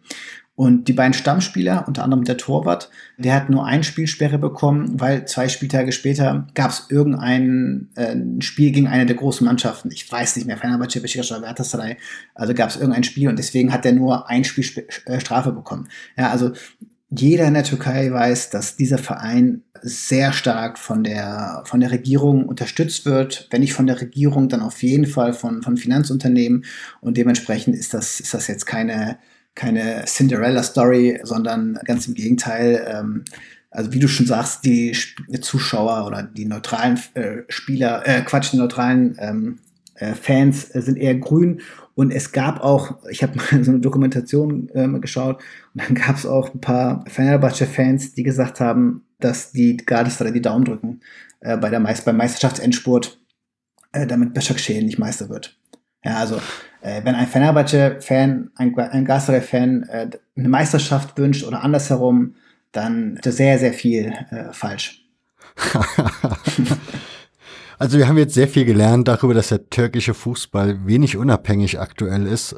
Es ist alles ein bisschen sehr bedenklich, diese Entwicklung. Wie siehst du so die Zukunft des Fußballs in der Türkei? Also siehst du irgendwelche Anzeichen, dass sich das nochmal in eine positive Richtung wendet? Oder wird es, also ich vermute mal, wir können es ziemlich kurz machen und der Erdogan wird sich wahrscheinlich nicht mehr positiv entwickeln. Ja. Dem würde ich zustimmen. Damit haben wir das so weit abgehandelt, denn du hast mir, wir, haben hier noch ein paar Themen. Also ist ja. Ja. nicht so, dass es jetzt weniger lang, also dass es jetzt weniger spannend wird. Stimmt. Machen wir erstmal was ganz anderes. Also ein bisschen Richtung, wieder ein bisschen mehr, ja, der normale, das normale Fan-Ding sozusagen. Das ist mir Derby. Oh ja. Hast du mir erwähnt oder hast du erwähnt, sollten wir unbedingt drüber sprechen, weil das weithin unbekannt ist und damit triffst du bei mir auf jeden Fall genau den Punkt, denn ich wusste das wirklich nicht. Von daher erzähl mir mal. Ja, also äh, Izmir vielleicht mal ganz mal ganz kurz, was ich vorhin erwähnt habe, ist ja eine Stadt, die sehr stark von von von ausländischen, also ausländischen Anführungszeichen Einflüssen gelebt hat, also ausländischen Anführungszeichen, weil das sind ja eigentlich die Einheimischen gewesen, die Griechen, äh, die dort gelebt haben, aber die dann sozusagen zu, zu Ausländern wurden. Also sehr stark äh, geprägt von von von anderen Kulturen. Eine sehr äh, liberale westliche Stadt und Karşıyaka Sport das der eine Verein, äh, der erste Verein, der erste äh, türkische Verein, der in Izmir gegründet wurde. Ich glaube 1923, aber da würde ich mich jetzt nicht festlegen wollen. Die sind gegründet worden und die haben die Vereinsfarben Rot und Grün. Das hat eine symbolische Bedeutung, weil Rot und Grün symbolisiert einmal das Rot für die Türkei und das Grün für den Islam. Ja? Also das heißt, die haben sich bewusst als muslimisch-türkische äh, Mannschaft gegründet und von, ah, von Anfang an also schon. Von Anfang an, so genau, von okay. Anfang an, von Anfang an. Mhm. Also es war auch quasi also dem Umfeld, wo viele griechische Christen dort äh, Fußballvereine hatten, italienische Christen dort, Katholiken dort Vereine hatten, wurde hat sich Karşıyaka explizit als solches, als solche Verein gegründet, der sich zur Türkei und zum, zum Islam bekennt. Also zum Islam, nicht zum Islamismus, ja. Das ist vielleicht noch wichtig zu unterscheiden. Und Karşıyaka äh, hat so eine ganz besondere Stellung in Izmir, die sich in den, im Laufe der Jahre entwickelt hat, weil Karşıyaka heißt zum einen übersetzt gegenüberliegendes Ufer das heißt, äh, Karşıyaka sehen, also die Leute, die in Karşıyaka leben, sehen sich nicht wirklich als Izmir, als, als, als Teil von Izmir, sondern sehen sich immer als, als eigenständig. Und ähm, in der Türkei ist es ja so, dass die äh, Nummernschilder nach Zahlen vergeben werden, ja, also nach Alphabet. Beispielsweise ist, äh, wenn ich mich nicht irre, ist die 1 ist Adana, ja, alphabetisch, und Izmir taucht an Stelle 35 auf. Das heißt, 35 als Autokennzeichen steht für Izmir. Und ähm, die Karşıyakalis, die sagen, äh, sie sind 35,5, so, um sich sozusagen ein bisschen so von, von Izmir zu, zu emanzipieren. Und im Laufe der Jahre, um es auf den Punkt zu kommen, hat sich eine Feindschaft entwickelt zwischen Karşıyaka und Göztepe. Göztepe ist ein Verein, der äh, relativ spät gegründet wurde, aber der anfänglich mega erfolgreich war in der türkischen Liga. Die wurden, ich glaube, zweimal Vizemeister, was schon ein großer Erfolg ist unter der Istanbuler Ägide, Istanbuler Dominanz. Und die haben in den 60er Jahren äh, zweimal den Pokal geholt, türkischen Pokal geholt und waren als erste Mannschaft in einem europäischen Halbfinale. Das war in diesem, in diesem Messe Cup, also dem Vorgänger äh, des UEFA Cups, mhm. im Halbfinale. Das heißt, die waren wirklich schon eine, schon eine große Mannschaft und naja, wie dem auch sei, die Izmir-Mannschaften, Mannschaften aus Izmir haben dann irgendwann in den 70er Jahren äh, falsch investiert oder falsche Politik betrieben, sodass sie äh, abgestiegen sind. Und es kam dann 1981 oder 80 zu einem Derby zwischen Karşıyaka und äh, Göztepe, das insgesamt 80.000 Leute besucht haben. Also 80.000 Leute haben sich in ein Stadion verirrt, um ein Zweitligaspiel zu sehen, was ich natürlich absolut sympathisch finde und äh, äh, eigentlich, äh, eigentlich erschreckend finde, dass das, was ist erschreckend, aber ich finde das irgendwie erstaunlich, dass das eigentlich kaum jemand, kaum jemand so weiß, dass auch dieses Derby Göztepe Karşıyaka mega, also ja, sehr, also das ist jetzt, das klingt jetzt ein bisschen positiv, das meine ich gar nicht positiv, aber das ist sehr gewaltsam, also es ist sehr emotional und wenn man jetzt, also man macht ja oft immer diesen, diesen Vergleich, dass oder diese, dieses Qualitätsmerkmal, ein Derby ist dann gut oder ein Derby ist dann brisant, heißblütig, wenn viel Gewalt drumherum entsteht. Ne? Also wenn man nicht jetzt irgendwie an die argentinischen Derbys denke, äh, River Plate und Boca Juniors, was da für Gewaltexzesse äh, passieren, ja, es ist völlig verrückt. Und du hast ja auch vorhin äh, kurz nachgefragt, dass auch bei den Derbys zwischen Istanbul, äh, zwischen Gaza und Fenerbahce immer mal wieder es zu, es zu Verletzten oder sogar zu Toten kommt. Und mhm. Izmir und Gö also Göztepe und Karşıyaka ist vielleicht sogar äh, in den Hochzeiten noch eine, noch eine Spur äh, krasser, was, was diese Gewaltexzesse angeht, als, als Fenerbahce und Galatasaray. Und finde ich interessant, dass das irgendwie nicht so verbreitet ist. Also jetzt würde mich, jetzt habe ich natürlich ein paar Fragen dazu. Also die einen hast du ja jetzt schon ein bisschen erklärt bei Götzteber. Würde mich interessieren, ist das, was sind die Wurzeln dieses Vereins? Göztepe ist eine, also Göztepe ist sozusagen, das habe ich auch vergessen eben zu erwähnen, ist sozusagen äh, direkt am, also geografisch gelegen, direkt an der Küste. Das heißt, also Göztepe und Karşıyaka können sich eigentlich direkt gegenüberschauen. Also es trennt quasi nur das Meer sozusagen. Göztepe als, als solches ist eigentlich herausgegangen aus einem anderen Izmir'er Club, aus Altay, der auch relativ erfolgreich war eine Zeit lang, aber es dann irgendwie nicht so, nicht so, nicht so wirklich geschafft hat, sich zu halten. Und wie gesagt, Göztepe ist eigentlich einfach nur eine Abspaltung aus, aus Altay und ähm, ja, ein Stadtverein äh, aus Izmir. Also da gibt es keine so interessante Geschichte, zumindest nicht, die ich kenne, wie Karşıyaka. Nur, dass die Göztepe-Fans äh, auch heute noch sehr, sehr äh, laute Fans sind. Und, äh, also zu meinem Bedauern auch, muss ich auch sagen, dass einer der Erzfeinde von Göztepe Fenerbahce ist. Und ja, wie gesagt, wo es dann äh, immer heiß hergeht, also zwischen, zwischen diesen beiden Mannschaften. Weil du eben erwähnt hast, dass Keshyaka so ein bisschen, ja, also du hast gesagt, die sind islamisch gegründet, also legen da sehr viel Wert drauf mit diesen roten und grünen Farben. Gibt es daher die Rivalität mit Göztepe oder woher kommt diese Rivalität zwischen ja. diesen beiden Vereinen? Mhm. Also vielleicht habe ich das habe ich das bisschen äh, zu knapp formuliert. Also dieses dieses Rot-Grün und dieses Islamische bezieht sich nicht auf, auf, auf generell auf heute, sondern das bezieht sich eher auf das Umfeld damals. Also in diesem in diesem Pool von äh, christlichen katholischen äh, Vereinen war das damals äh, für Karl sehr sehr wichtig, dieses Grün mit aufzunehmen. Äh, generell, ah, das, ja. Das heißt also, in der Jetztzeit ist das jetzt für die Fans nicht mehr so von. Belang. Ah. Also sogar überhaupt nicht, weil tatsächlich ist das so, dass äh, Izmir generell als Stadt eine Stadt ist, die eigentlich mit, mit Islam relativ wenig zu tun hat, was natürlich auch so ein bisschen das Erbe ist dieser griechischen Stadt. Und, und eigentlich gilt Izmir auch im Rest der Republik, der türkischen Republik, als die Stadt der Ungläubigen. Ja, also Izmir wird immer als Gavur Izmir bezeichnet, also als, als, äh, als ungläubiges Izmir. Weil die so vom, vom, vom Islam sehr weit abgeschotten sind und äh, die AKP kriegt da beispielsweise nie Fuß äh, gefasst und äh, die Kandidaten scheitern da immer kolossal gegen die JHP-Kandidaten. Aber was macht jetzt das Feuer aus bei denen im Derby? Ähm, das ist einfach die Rivalität um die Stadt.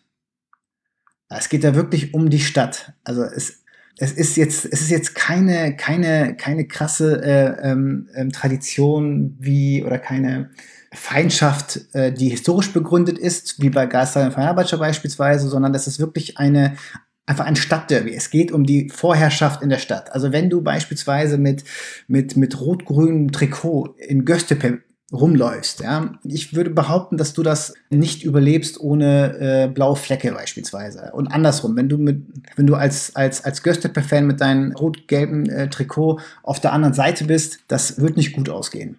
Ja, und also es geht wirklich da tatsächlich um die Stadt, um die Vorherrschaft in der Stadt. Jetzt würde mich zwar spontan die historische Rivalität zwischen Fenner und zwischen Gala noch interessieren, aber da kommen wir vielleicht gleich, kannst du mir ja, gleich noch beantworten. Gerne. Bleiben wir noch ganz kurz in Ismir.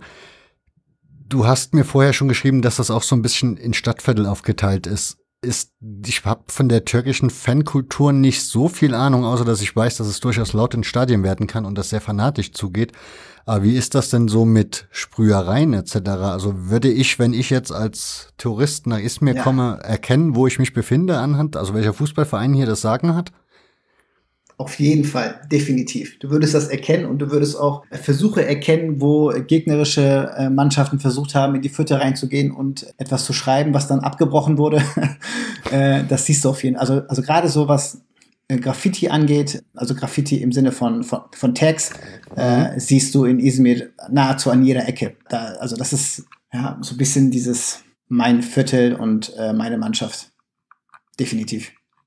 Bevor ich jetzt irgendwie den Spielplan aufrufe, wie sieht das aus? Also, wie ist die Chance, da noch ein Derby zu sehen in, in der nächsten Zeit? Also, spielen die zwei in einer Liga? Spielen die nee. sehr weit unterschiedlich? Also, also Göztepe ist jetzt seit ein paar Jahren wieder in der ersten Liga, seit zwei, drei Jahren, glaube ich, seit drei, vier Jahren. Und äh, Karšiaka ist meines Wissens sogar in der dritten Liga gelandet. Also da äh, wird es erstmal kein, kein Wiedersehen geben. Über Pokal wäre das auch nicht möglich. Über Pokal wäre das doch, das wäre tatsächlich, über Pokal wäre das möglich, aber ja, doch das wäre möglich. Aber ich, Eher ich glaube, also ich glaube, wenn man das, ja, also erstmal eh unwahrscheinlich und ich glaube, dass man das auch versucht zu verhindern, diese Pokalauslosung. Okay, das sagt jetzt viel über die Pokalauslosung. Wäre die Frage, du hattest eben erwähnt, mit Gala und Fenner und diese ja. historische Rivalität. Warum, also jetzt erwarte ich da natürlich Großes, warum okay. ist das eine historische Rivalität? Also gibt es da, was, was ist da vorgefallen? Ja, also erst einmal ist Galatasaray, habe ich ja glaube ich auch schon erwähnt, eher so dem Osmanischen Reich oder den Herrschenden des Osmanischen Reichs damals angelehnt, also auch wegen dieses Saray, Palast, ja, das war da, mhm. da gab es sehr enge Beziehungen zu, während Fenerbahce eher äh, aus einer Ecke kam, die sich gegen diese absolutistische Monarchie gestellt haben, also aus der letztlich die jungtürkische Revolution äh, hervorging. Das ist ein, ein Aspekt. Äh, dann andere Aspekte, ich glaube, das ist wie, wie, in so, wie in so vielen Rivalitäten. Ich glaube, das hatte ja auch damals bei deiner Real Madrid-Folge mit Julian, hat das, glaube ich, auch Julian erwähnt, dass es bei einem Spiel äh, zu Schlägereien kam. Ne? Mhm. Äh, und das gab es in der Türkei zwischen Fenerbahce und Galatasaray zweimal. Äh, einmal in den 20er Jahren, einmal in den 30er Jahren, dass es da auf dem Spielfeld zu ja, äh, ein böses Foul. Quatsch, das war nicht so. Ich habe es extra nochmal nachgelesen. Da hat ein, ein ähm, Galatasaray-Spieler ein Tor geschossen. Der Fenerbahce Torwart hat ihn dann geschubst. Und dann äh, brannte eine, eine, eine, eine Schlägerei aus, wo auch die, ähm, die Zuschauer äh, mit involviert waren. Das war in den 20er, in den 30er Jahren gab es das nochmal und äh, daraufhin wurden, gab es Strafen und diese Strafen waren relativ ungerecht wohl ausgefallen. Also die sind äh, zu Ungunst zu Fenerbahce ausgefallen. Die haben drakonische Strafen bekommen, während die Geisterspieler keine allzu großen Strafen bekamen. Und dann hat Fenerbahce ähm, sogar angedroht, äh, nicht mehr anzutreten. Es hat ein Jahr ausgesetzt tatsächlich aus der Liga, aus dem Ligabetrieb und hat auch nicht mehr die Spieler äh, zur Nationalmannschaft geschickt. So dass da eine, eine Rivalität auch äh, ja, historisch, historisch begründet ist. Mhm. Wenn ich dir, du bist jetzt entschuldigt, wenn du es nicht weißt, denn das haben wir im Vorhinein nicht abgesprochen. Ja. Aber weil du gerade diese Zuschauer so erwähnt hast in den 20er und 30er Jahren, wie gesagt, für mich las ich das bei Ronny Blaschke im Buch, diese Historie, als wäre der türkische Fußball am Anfang gehend langweilig gewesen oder nicht sehr, sehr spannend. Wie ist das überhaupt mit den Zuschauern als solches? Also wie hat sich die Fankultur in der Türkei denn entwickelt? Ich meine, fanatisch scheint es ja schon immer gewesen zu sein. Ja, ähm, Genau, also fanatisch definitiv. Und das war auch, also gerade auch, weil, weil in den ersten, also ich sage jetzt mal, in den ersten Profi-Jahren, also ab 1959, äh, hatten, haben wir ja auch eine sehr starke Dominanz von Istanbuler und Ankara-Vereinen. Ja? Mhm. Und da war das natürlich so, dass dass auch da eine gewisse Stadtrivalität einfach, einfach herrschte. Und weil Istanbul auch früher noch stärker, also noch kleiner war natürlich erstens und zweitens noch stärker in Vierteln aufgeteilt war, war das vielleicht klarer zu, zu identifizieren. Und das ging dann in anderen Städten auch. Beispielsweise in Ankara hast du auch sehr, sehr, sehr starke Fangruppen. Und vielleicht nochmal ganz kurz äh, zu Istanbul. Ich weiß jetzt nicht mehr genau wann, aber es gab eine ganz lange Zeit, das müsste in den 80er Jahren gewesen sein. Da haben alle drei Vereine, also Istanbul, äh, Besiktas, Galatasaray und Fenerbahce, haben das Stadion von Besiktas genutzt, also das Inönü-Stadion benutzt, weil die anderen Stadien äh, noch gebaut wurden. Da fing eigentlich so auch dieses mit, mit Charlesche Gruppe an, weil natürlich haben da gerade bei Spielen zwischen, also gerade bei Derbys, ist dann ja nicht festgelegt, wer wo steht und wer wo, ähm, ja, früher war es nur fast nur Stehplätze. Und mhm. äh, da haben die ähm, Fangruppen teilweise tagelang da genächtigt, um also halt quasi die, die, äh, die Plätze für sich zu sichern und die auch notfalls mit, mit Gewalt zu verteidigen. Also da gab es schon sehr starke ähm, Raufereien zwischen, zwischen den Fanlagern und äh, das ist, das ist definitiv, das ist definitiv ein, ein, ein, ein wesentlicher Bestandteil der türkischen Fankultur. Was auch noch ein wichtiger Bestandteil der türkischen Fankultur ist, dass man immer so, also früher hießen die Amigos, das sind die Einheizer, die eigentlich das Spiel gar nicht gucken. Ja, also die sind mit dem Rücken äh, zum Spiel und achten darauf, dass, dass alle Fans mitmachen. Ich weiß nicht, ob das schon mal aufgefallen ist, in türkischen Stadien singen alle mit. Also da ist Support von, von allen und nicht von der Geraden gibt es da keinen Support, sondern tatsächlich alle, alle supporten und das hat auch, hat das nicht auch, das habe ich woanders gelesen, ähm, da hat ein Journalist mal geschrieben, er hat ein, er hat eine Backpfeife bekommen von einem anderen äh, Fan, der war Galatasaray-Fan, hat einen Backpfeife bekommen, weil er nicht mitgesungen hat, sondern das Spiel schauen wollte. Das heißt, also du hast da schon eine krasse Disziplin, die von diesen Amigos oder von den, von den Tribünenführern, von den Capos äh, auch eingefordert wird. Ja? Also es geht da schon, schon diszipliniert zu und, und natürlich sehr äh, gesangfreudig. Amigos ist auf jeden Fall eine sehr schöne Wortschöpfung. Ja. Das gefällt mir besser wie Cabo, ehrlich gesagt. Ja, das ist äh, Amigo, ähm, ja, das, das, das ist tatsächlich so eine, ich glaube, es hat, das habe ich auch jetzt irgendwo, irgendwo mal gelesen, so quer gelesen, das hat eine ganz andere Verein, den du wahrscheinlich noch nie gehört hast, Eskişehirspor, die haben das in den 60, Ende 60er Jahre haben die das eingeführt.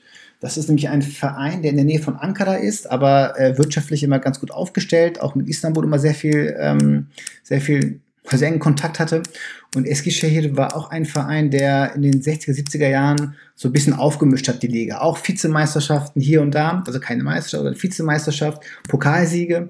Und die hatten äh, einen, einen Typen, äh, Orhan hieß der, Orhan Amigo, und der hat so ein bisschen so diese, diese Fankultur äh, revolutioniert. Und das Witzige ist, dass andere Vereine ihn dann ausgeliehen haben. Also Fenerbahce Beispiel hat ihn mal ausgeliehen, um die eigene Fans so ein bisschen äh, Stimmung äh, beizubringen in den äh, 60er, 70er Jahren. Also das war dann wirklich so ein Exportschlager von Eskişehir mit äh, Amigo Orhan. Krass. Ja. Gibt es eigentlich noch andere Unterschiede zwischen deutscher und türkischer Fankultur, die dir so aufgefallen sind? Mm. Also einmal natürlich das Singen, ne? Also ähm, Support beispielsweise. Das ist äh, in der Türkei ist das 90 Minuten und alle und also nicht nur die, wie gesagt, nicht nur die harten, äh, hartgesottene Fans, sondern alle sind da sind da voll bei und ja, es gibt halt so, es gibt halt, also ich glaube, dass der türkische Fußballfan sich einfach noch stärker mit seinem Club identifiziert und noch mehr bereit ist, alles dafür zu geben. Da gibt's eine, da, also gibt's eine sehr, sehr witzige Figur bei, bei Fenerbahce, ähm, der heißt Rambo Okan.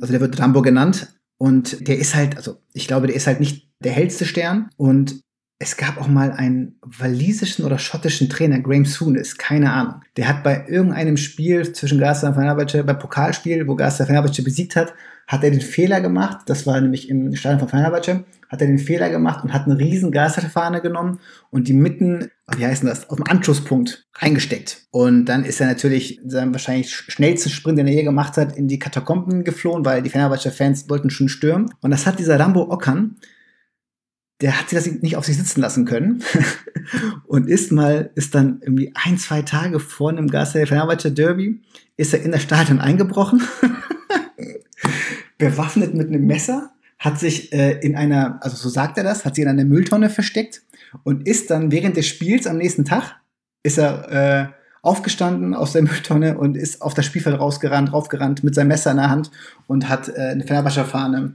auf den Anschlusspunkt äh, reingehauen und hat sich dann von der Polizei äh, mitnehmen lassen. Also ich glaube, sowas zeichnet eigentlich ganz gut oder charakterisiert eigentlich ganz gut so diesen, diesen Fan, der einfach alles, alles für den Verein äh, aufgibt und alles für den Verein macht und, und keine, keine Schmerzgrenze kennt. Äh, ich glaube, das unterscheidet auch so, ich will jetzt keinem Ultra in Deutschland zu nahe treten, aber ich glaube, das unterscheidet auch so ein bisschen ähm, die türkische und die äh, deutsche Fankultur. Wie ist das eigentlich so für dich selbst? Also du hast ja schon gesagt, du bist Werder Bremen-Fan und du bist Fenner-Fan. Wenn ich dir so zuhöre, also ich, ja, Norddeutschland sagt man ja mal, ist alles ein bisschen kühler. Wie geht's dir eigentlich so? Also siehst du von der Atmosphäre her, bist du, siehst du lieber Bremer Spiele oder lieber Fener? Von der Fanatmosphäre her? Ja. Äh, guck mal, ich sag das, das ist eigentlich eine ganz gute Frage, weil ich da eine ganz gute Antwort habe, glaube ich. Äh, ich äh, schaue mir natürlich jedes Werder-Spiel an. Und wenn ich es mal verpasse, schaue ich mir auf jeden Fall die Highlights an. Für Fenerbahce spielen, das sehe ich nicht jedes Spiel, weil äh, ich, ich nicht diese, diese Gerätschaft habe und ich nicht immer gut streamen kann. Aber ich schaue für Fenerbahce selten die Highlights, sondern ich schaue mir eher die, die Tribünen an. Also die zeigen dann meistens so, so Videos von Ultras, äh, wie die Stimmung mhm. war. Und das schaue ich mir dann von Fenerbahce tatsächlich sehr häufig an, von Werder Bremen kaum, weil es auch diese Aufnahmen, glaube ich, nicht äh, so stark gibt und weil ich auch natürlich selber mal, mal im Stadion bin. Aber das beschreibt eigentlich, glaube ich, ganz gut, was ich von äh, welchem Land bevorzuge. Da kommen wir gleich noch mal ein bisschen explizit dazu. Weniger auf dich bezogen, mehr auf die Allgemeinheit. Vorher aber noch ein mhm. anderes Thema, das ich auch von einem Hörer bekommen habe.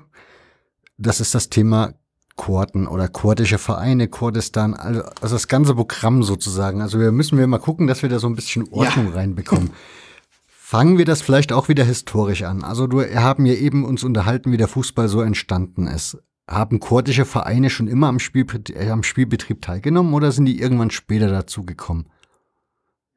Später dazugekommen, wie eigentlich fast alle. Also ich glaube, die erste türkische Liga, also das erste türkische professionelle äh, Spieljahr 1959 war, glaube ich, stark geprägt von, von Istanbuler äh, Verein, von Ankara und von Izmir Verein. Also da waren eigentlich kaum andere Vereine aus anderen Städten. Und in den 60er, 70er Jahren dann hat man versucht, das aufzu, aufzulockern, indem, ich weiß nicht, ob du es weißt, aber die Türkei ist aufgeteilt in, in 81 Provinzen. Ja? Und äh, in der ersten hatten wir im ersten Jahr hatten wir nur drei Provinzen, die vertreten waren. Istanbul, Ankara und Izmir. So, und äh, da hat man versucht, aus jeder Provinz die Hauptstadt äh, daraus sozusagen eine Mannschaft zu formen, die dann in die erste Liga äh, aufsteigen könnte. Ja? Also man hat versucht sozusagen äh, in den ganzen Provinzen eine Mannschaft zu formen. Und da gab es auch ganz viel Fusion und so weiter und so fort, äh, so man eigentlich auch die anderen Regionen, also das Schwarze Meer, den Südosten, also die kurdischen Gebiete und den Süden mit Antalya und, so weiter und so fort, dass man die versucht da zu integrieren, indem man da äh, staatlicherseits so ein bisschen Hilfestellung. Und Teil dessen war dann auch äh, tatsächlich Diyarbakir. Diyarbakir ist ja die inoffizielle Hauptstadt äh, Kurdistans, die größte kurdische Stadt in der Türkei. Und Diyarbakir hat das dann ähm, in den, ich glaube, in den 70er Jahren, in den 70er Jahren geschafft, von der dritten in die erste Liga aufzusteigen, also quasi in einem. Mhm. Also hintereinander natürlich. So Durchmarsch. Genau, Durchmarsch, ne? das hat mir gefehlt, Durchmarsch. Dann äh, sind die relativ schnell wieder abgestiegen und in den 90er Jahren dann nochmal wieder aufgestiegen. Und in den 90er Jahren, da brach ja dieser Konflikt zwischen der Türkei und äh, der kurdischen Bevölkerung nochmal aus. Ja, und da gab es Bürgerkrieg. Äh, die Türkei hat immer wieder staatliche Operationen durchgeführt in, in, in den kurdischen Gebieten. Äh, sodass Diyarbakir ohne ein kurdischer, also quasi ohne explizit kurdischer Club zu sein, allein weil sie sozusagen aus der Region gekommen sind, immer wieder Anfeindung ausgesetzt war äh, bei Auswärtsfahrten, bei Auswärtsspielen. Also in den 90er Jahren schon. Und als dann Abdullah Öcalan, also der, der, oder andersrum, ich fange noch ein bisschen vorher nochmal an, in den 90er Jahren gab es noch den, also quasi den Versuch, über Fußball die Kurden mit einzubeziehen also nicht politisch einzubeziehen, aber quasi, dass man, dass man die sozusagen äh, umgarnt durch Fußball, dass man sie durch Fußball türkisiert. Die Rolle hat dann damals in den 90er Jahren Galatasaray übernehmen müssen. Die hat man vor irgendeiner Saison nach Diyarbakir geschickt, damit sie da sozusagen die Spiele austragen, damit Diyarbakir, damit die Bevölkerung dort auch eine große Mannschaft sieht. Und das hat man bewusst so gemacht, arrangiert mit, der, mit, mit Galatasaray, weil Abdullah Öcalan, der, der Vorsitzende der kurdischen Arbeiterpartei PKK, der ist Galatasaray-Fan. Also das wusste man. Der ist Galatasaray-Fan und deswegen Galatasaray da die Spiele ausgetragen, also so ein paar, paar, paar ähm, Freundschaftsspiele ausgetragen. Ein Freundschaftsspiel ausgetragen, Verzeihung, ein Freundschaftsspiel ausgetragen. Und das Witzige ist, die Diyarbakir-Fans hatten, hatten ein, ein Plakat ausge, ausge ähm, ähm, gerollt Ausgerollt, danke. Da stand, wir lieben dich und wir lieben diejenigen, die dich lieben. Also sozusagen ein, ein Hinweis auf, auf Abdullah Öcalan. Und genau, und das hat alles aber nicht gefruchtet und Diyarbakir ist wieder abgestiegen und hat dann jahrelang, also bis in die Nullerjahre, glaube ich, in, in, der, in der zweiten Liga gespielt. Und das sollte jetzt geändert werden, auch von staatlicher Seite aus, weil Abdullah Öcalan wurde dann 1999 wurde er gefasst, ist seitdem in Haft in der Türkei und man hat sich dadurch erhofft, dass auch diese Anspannung, Spannung zwischen, äh, zwischen der Türkei und Kurdistan sich ein bisschen lockert und man kam auf die Idee, wir müssen doch jetzt auch eine, eine Mannschaft aus der Region in der ersten Liga haben. Und dann gab es dieses Skandalspiel zwischen einer Izmir-Mannschaft und äh, also zwischen Altay und, und Diyarbakir, wo auch völlig verrückt, wo kurzfristig die Live-Übertragung gecancelt wurde.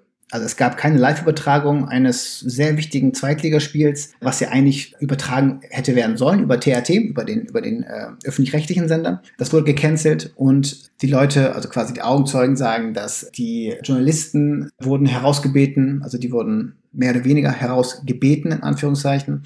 Äh, und die Spieler von Altai wurden auch hier und da bedroht. So, ja. Und ja, das Spiel hat Diyarbakir gewonnen und ist dann aufgestiegen, so wie es der Staat oder die Regierung damals äh, wollte. Und ich glaube, dass die Zuschauerfrage auf Ahmedspor hinausläuft, äh, letztlich.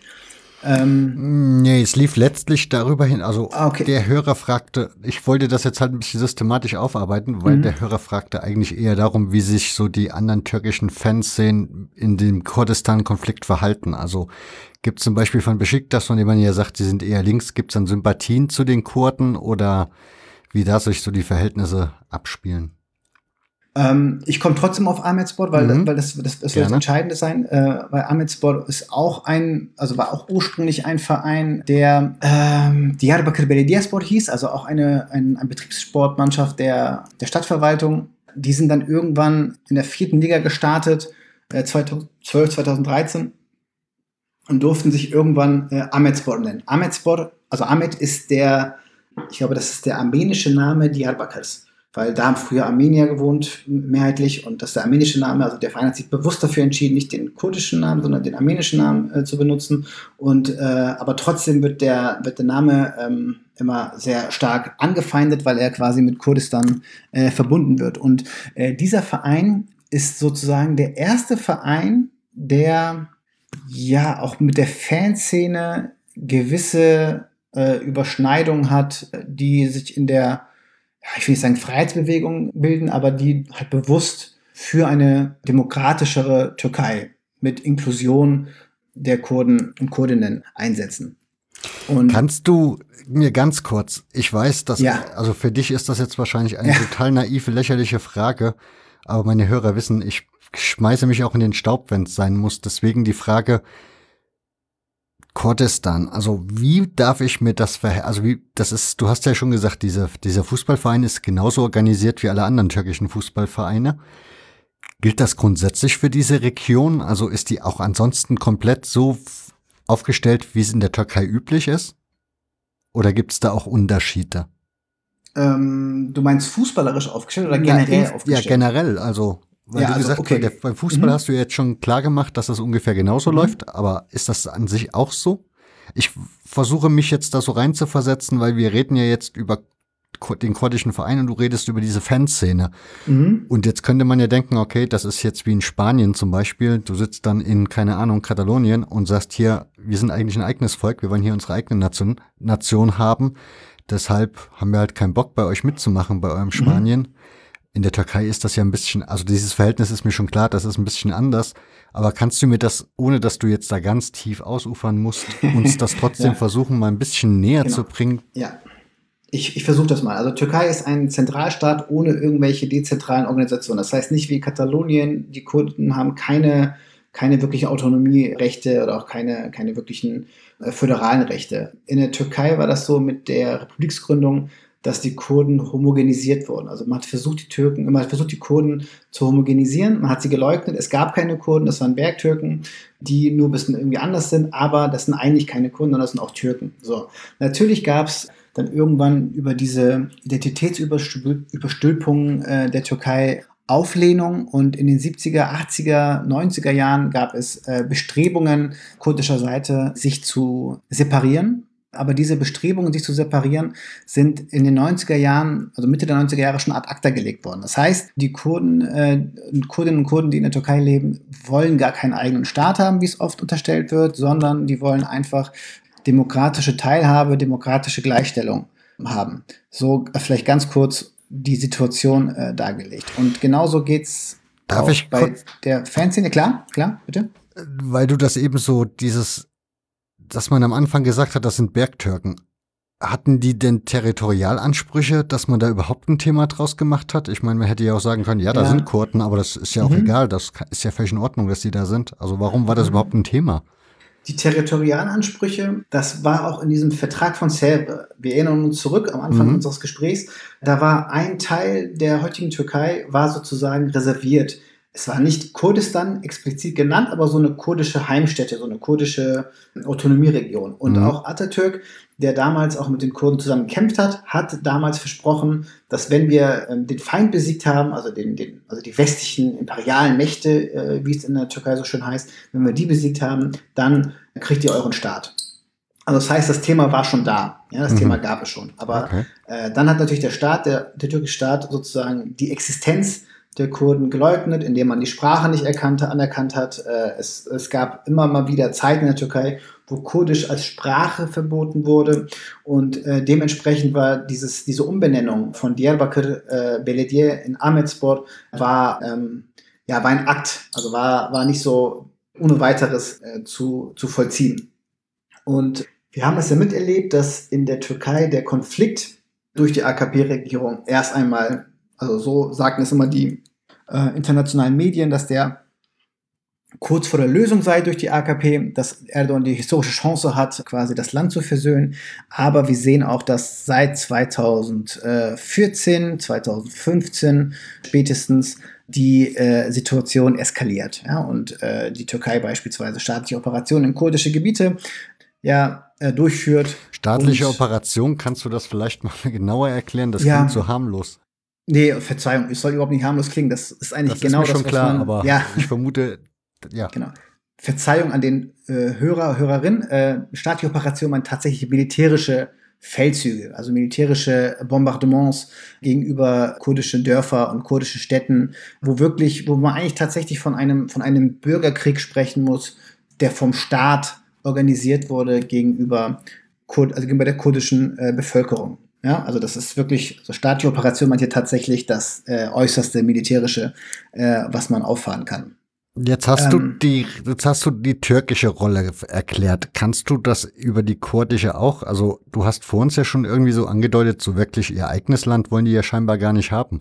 Sprich, was wollen die Kurden oder wollten die Kurden eigentlich haben und Mhm. wie hat sich das jetzt so im Laufe der letzten Jahre entwickelt? Und dann kommen wir vielleicht auch ganz gut zum Fußball rüber. Super.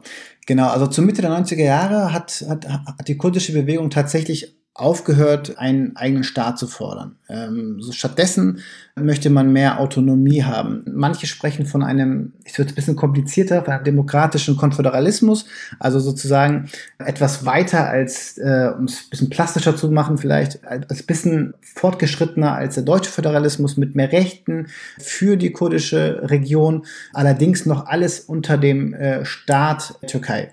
Das ist quasi die Idealvorstellung. Ähm, Mhm. Das, was wirklich, was man als, als realistische politische Forderung äh, subsumieren kann der Kurdinnen und Kurden, ist einmal äh, Muttersprache, also quasi äh, ähm, Bildung in Muttersprache oder Dezentralisierung der Türkei, also dass nicht alles äh, von Ankara gesteuert wird, sondern dass die Regionen ein bisschen mehr äh, Kompetenzen äh, haben. Also mehr Das sind so- Föderalismus sozusagen. Ja, genau, mehr- also ein bisschen, genau, also eine Dezentralisierung, äh, Föderalismus, da ist jetzt der Politikwissenschaftler in mir sträubt sich ein bisschen gegen den Begriff, aber ähm, können wir so stehen lassen. Also äh, wenn wir Dezentralisierung sagen, fahren wir alle äh, in einem sicheren Boot. Okay. Ähm, das sind sozusagen die, die realistischen äh, Forderungen der, äh, der Kurdinnen und Kurden plus natürlich eine demokratische, also quasi eine Gleichstellung, dass man äh, nicht weniger wert ist als äh, türkische Staatsbürger. Ja? Mhm. Das ist sozusagen, das sind die Forderungen. Und Ahmedspor ja, kommt dem sehr, sehr nah, also quasi auch, was sie öffentlich ähm, für, für Sachen raushauen.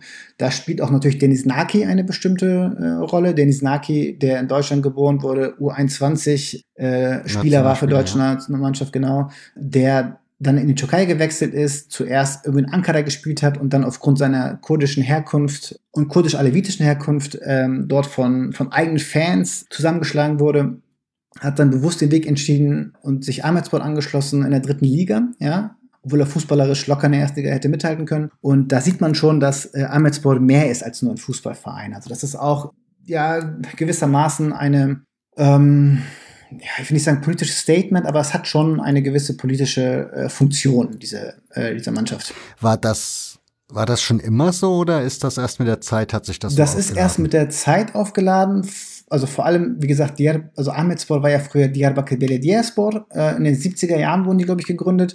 Und da waren die noch nicht so. Ja? Aber erst äh, vielleicht auch durch die anfängliche Lockerung der AKP, was den Kurdenkonflikt angeht, hat man sich das in Anführungszeichen getraut, ähm, sich so zu positionieren.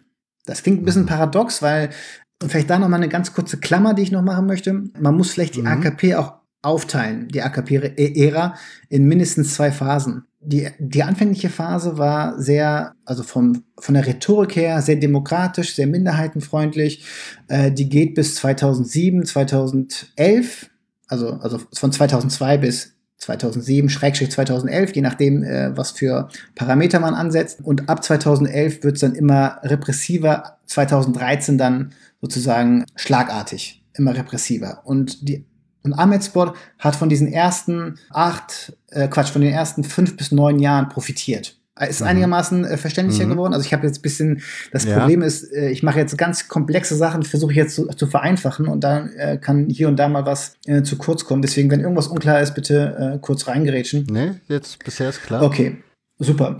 Und Ahmedspor äh, hat dann durch diese, diesen, äh, diese neue Entfachung dieses Konflikts äh, durch die Regierung, haben die es auch zu spüren bekommen, bei Auswärtsfahrten beispielsweise, dass die Fans äh, diskriminiert werden. Die Fans haben, ein, haben ganz lange ein äh, Auswärtsfahrtverbot bekommen.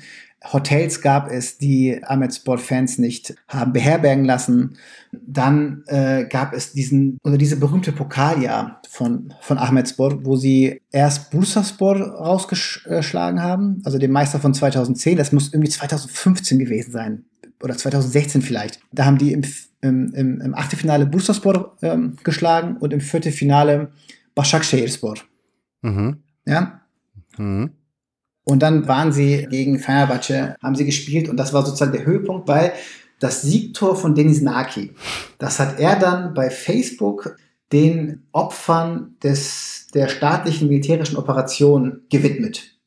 Ja? Mhm. Also er hat, das, er hat sein Tor Opfern staatlicher militärischer Gewalt gewidmet und das galt in der Türkei als Terrorpropaganda und äh, zog eine Sperre nach sich. Also Ahmetspor durfte das nächste Spiel, Pokalspiel, nicht vor Fans austragen, erstens. Und zweitens hat Dennis Naki eine Sperre von zwölf Spielen aufgebrummt bekommen, weil er das Tor den Opfern der militärischen, des militärischen Einsatzes äh, gewidmet hat. Und da du ja vorhin gefragt hast, wie sind das, also wie sind so die Fanszenen, die anderen Fanszenen auf, auf Ahmedsport zu sprechen, mhm. Fenerbahce hat dann das Spiel ausgetragen in Ahmed, also in Diyarbakir, mit einem Plakat, was die Spieler eingetragen haben. Also die Spieler von Ahmed und die Spieler von Fenerbahce haben gemeinsam ein Plakat eingetragen, wo drauf stand, ähm, Kinder sollen nicht sterben, Kinder sollen ins Stadion gehen. Das ist nämlich auch ein Spruchband äh, der Fans, was ebenfalls zu einer Strafe geführt hat.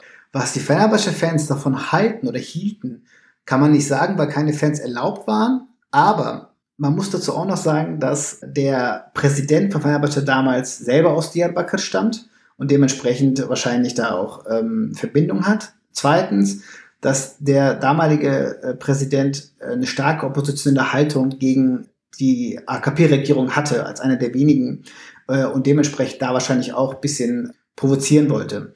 Die Fenerbahce-Fans, also gerade die, die Hauptultras, die ähm, jungen Fenerbahce, also Genç Fenerbahce, die haben sich dazu äh, nie irgendwie, irgendwie geäußert und haben keine Plakate oder, oder sowas äh, ausgerollt. Es gibt bei Fenerbahce auch einige linke, sozialistische äh, Fangruppen, die haben das getan, aber nicht in Stadien, sondern nur auf sozialen Netzwerken. Aber da gibt es dann schon eine Art Solidarität. Also ich, ich stelle mir so vor, in so einem Land, wenn du in so einem Land lebst und dann kommt hier Erdogan und fängt er an, so nationalistisch unterwegs zu sein, dann, und du als Fußballfan mhm. kriegst die Repression zu spüren, dann wirst du dich ja irgendwann eh gegen Erdogan wenden, so innerlich. Und mhm. ja, dann ist der Feind meines Feindes mein bester Freund sozusagen. Genau. Und das trifft auf jeden Fall auf die wirklich explizit sozialistischen Fangruppen zu. Das ist bei Fenerbahce äh, wenig, bei Galatasaray noch weniger und bei Besiktas durchaus mehr aber auch Charge, also auch diese, diese mhm. ähm, äh, Fangruppierung, ja. genau, Ultragruppierung, die wird auch meines Erachtens auch in Deutschland immer ein bisschen zu stark romantisiert. Also es ist jetzt keine, das ist jetzt keine Ultragruppierung, die, die, also die wirklich frei von Nationalismus ist. Das ist sie definitiv nicht. Also die ist, die kommt schon einem, einem Antinationalismus schon sehr nahe. Ja, beispielsweise haben die damals Solidaritätsplakate aufgestellt für Samuel Eto'o, weil der rassistisch beleidigt wurde. Aber wenn es dann um Denis Naki geht beispielsweise, der völlig zu Unrecht zwölf Spiele aufgebrummt hat, da kam nichts von, von der Charge Gruppe in den Stadien zumindest nicht. In den sozialen Netzwerken ist das was anderes vielleicht, aber in den Stadien war da nichts äh, zu sehen. Ja, und was man vielleicht da nochmal verstehen muss, ist, dass der Nationalismus in der Türkei, der ist allgegenwärtig. Der ist, der ist sehr stark. Und das ist vielleicht auch ein bisschen zu vergleichen mit Felix Äußerungen äh, in deinem Podcast zu Israel, dass also dass eigentlich die Grundstimmung auch eher rechts, eher nationalistisch in der Türkei ist, äh, auch bei den vermeintlich Linken. Mhm. Jetzt würde mich bei Dennis Naki interessieren, weiß ich halt auch nicht, wie weit du da dich informiert oder wie weit du das mitbekommen hast. Als Spieler des FC St. Pauli ist er mir jetzt nie sonderlich als politischer Mensch vorgekommen, also sprich, da ist er nicht sonderlich aufgefallen. Und ich vermute mal, bei seinem Wechsel in die Türkei, so klang das jetzt gerade, war das ja auch nicht so, dass er jetzt gesagt hat, hier, ich muss jetzt unbedingt bei dem kurdischen Verein spielen und dann drehe ich da mal richtig auf. Also sprich, das wirkte nicht so, als hätte er einen Plan dabei verfolgt. Wie Hast du das, hast du da irgendwas mitbekommen, ob den das da irgendwie, wie den das da vor Ort mitgenommen hat, dass es ihn so politisiert hat? Mhm. Ja, also ich glaube, Denis Naki ist als St. Paulianer nur aufgefallen, als er den Hansa Rostock-Fans äh, diese, diesen äh, Halsabschneider ähm, ja, stimmt. Symbol da gemacht hat.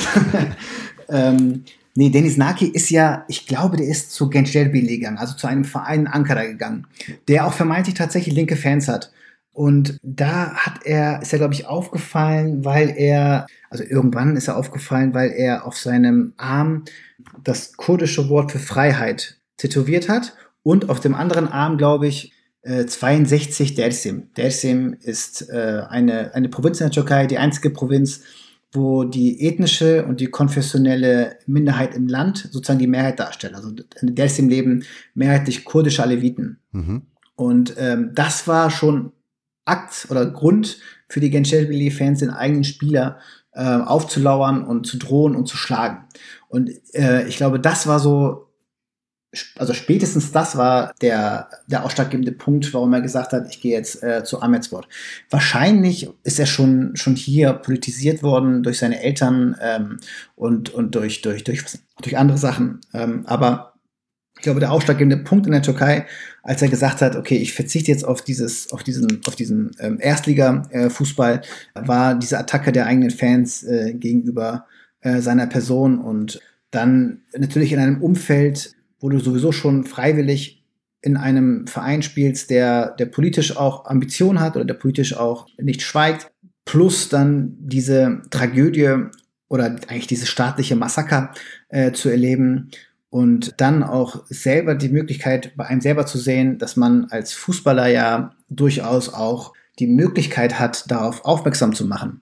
Und das war ja jetzt kein Drittligaspiel, sondern das war, äh, das war ein Spiel, wo er, ich, ich weiß nicht, entweder Başakşehir oder Bursaspor aus dem Pokal gekickt hat als Drittligist. Das war schon, glaube ich, auch eine der Motivationen, warum er dann diesen Weg gewählt hat. Und wie gesagt, also er hat geschrieben, ich widme das Tor den Opfern ja, mhm. also das ist jetzt, das ist jetzt keine, kein Aufruf zu einer äh, zum Separatismus oder es ist kein politischer Aufruf. Das ist einfach nur ein, ein, ein Solidaritätsaufruf. Vor allem, wenn man bedenkt, dass gerade solche Solidaritätsbekundungen in der Türkei eigentlich fast gang und gäbe sind. Also wenn das Militär irgendwo im Einsatz ist, gibt es immer wieder irgendwelche ähm, Fußballer, äh, die nach dem, Tor, nach dem Tor schießen, den Militärgruß raushauen.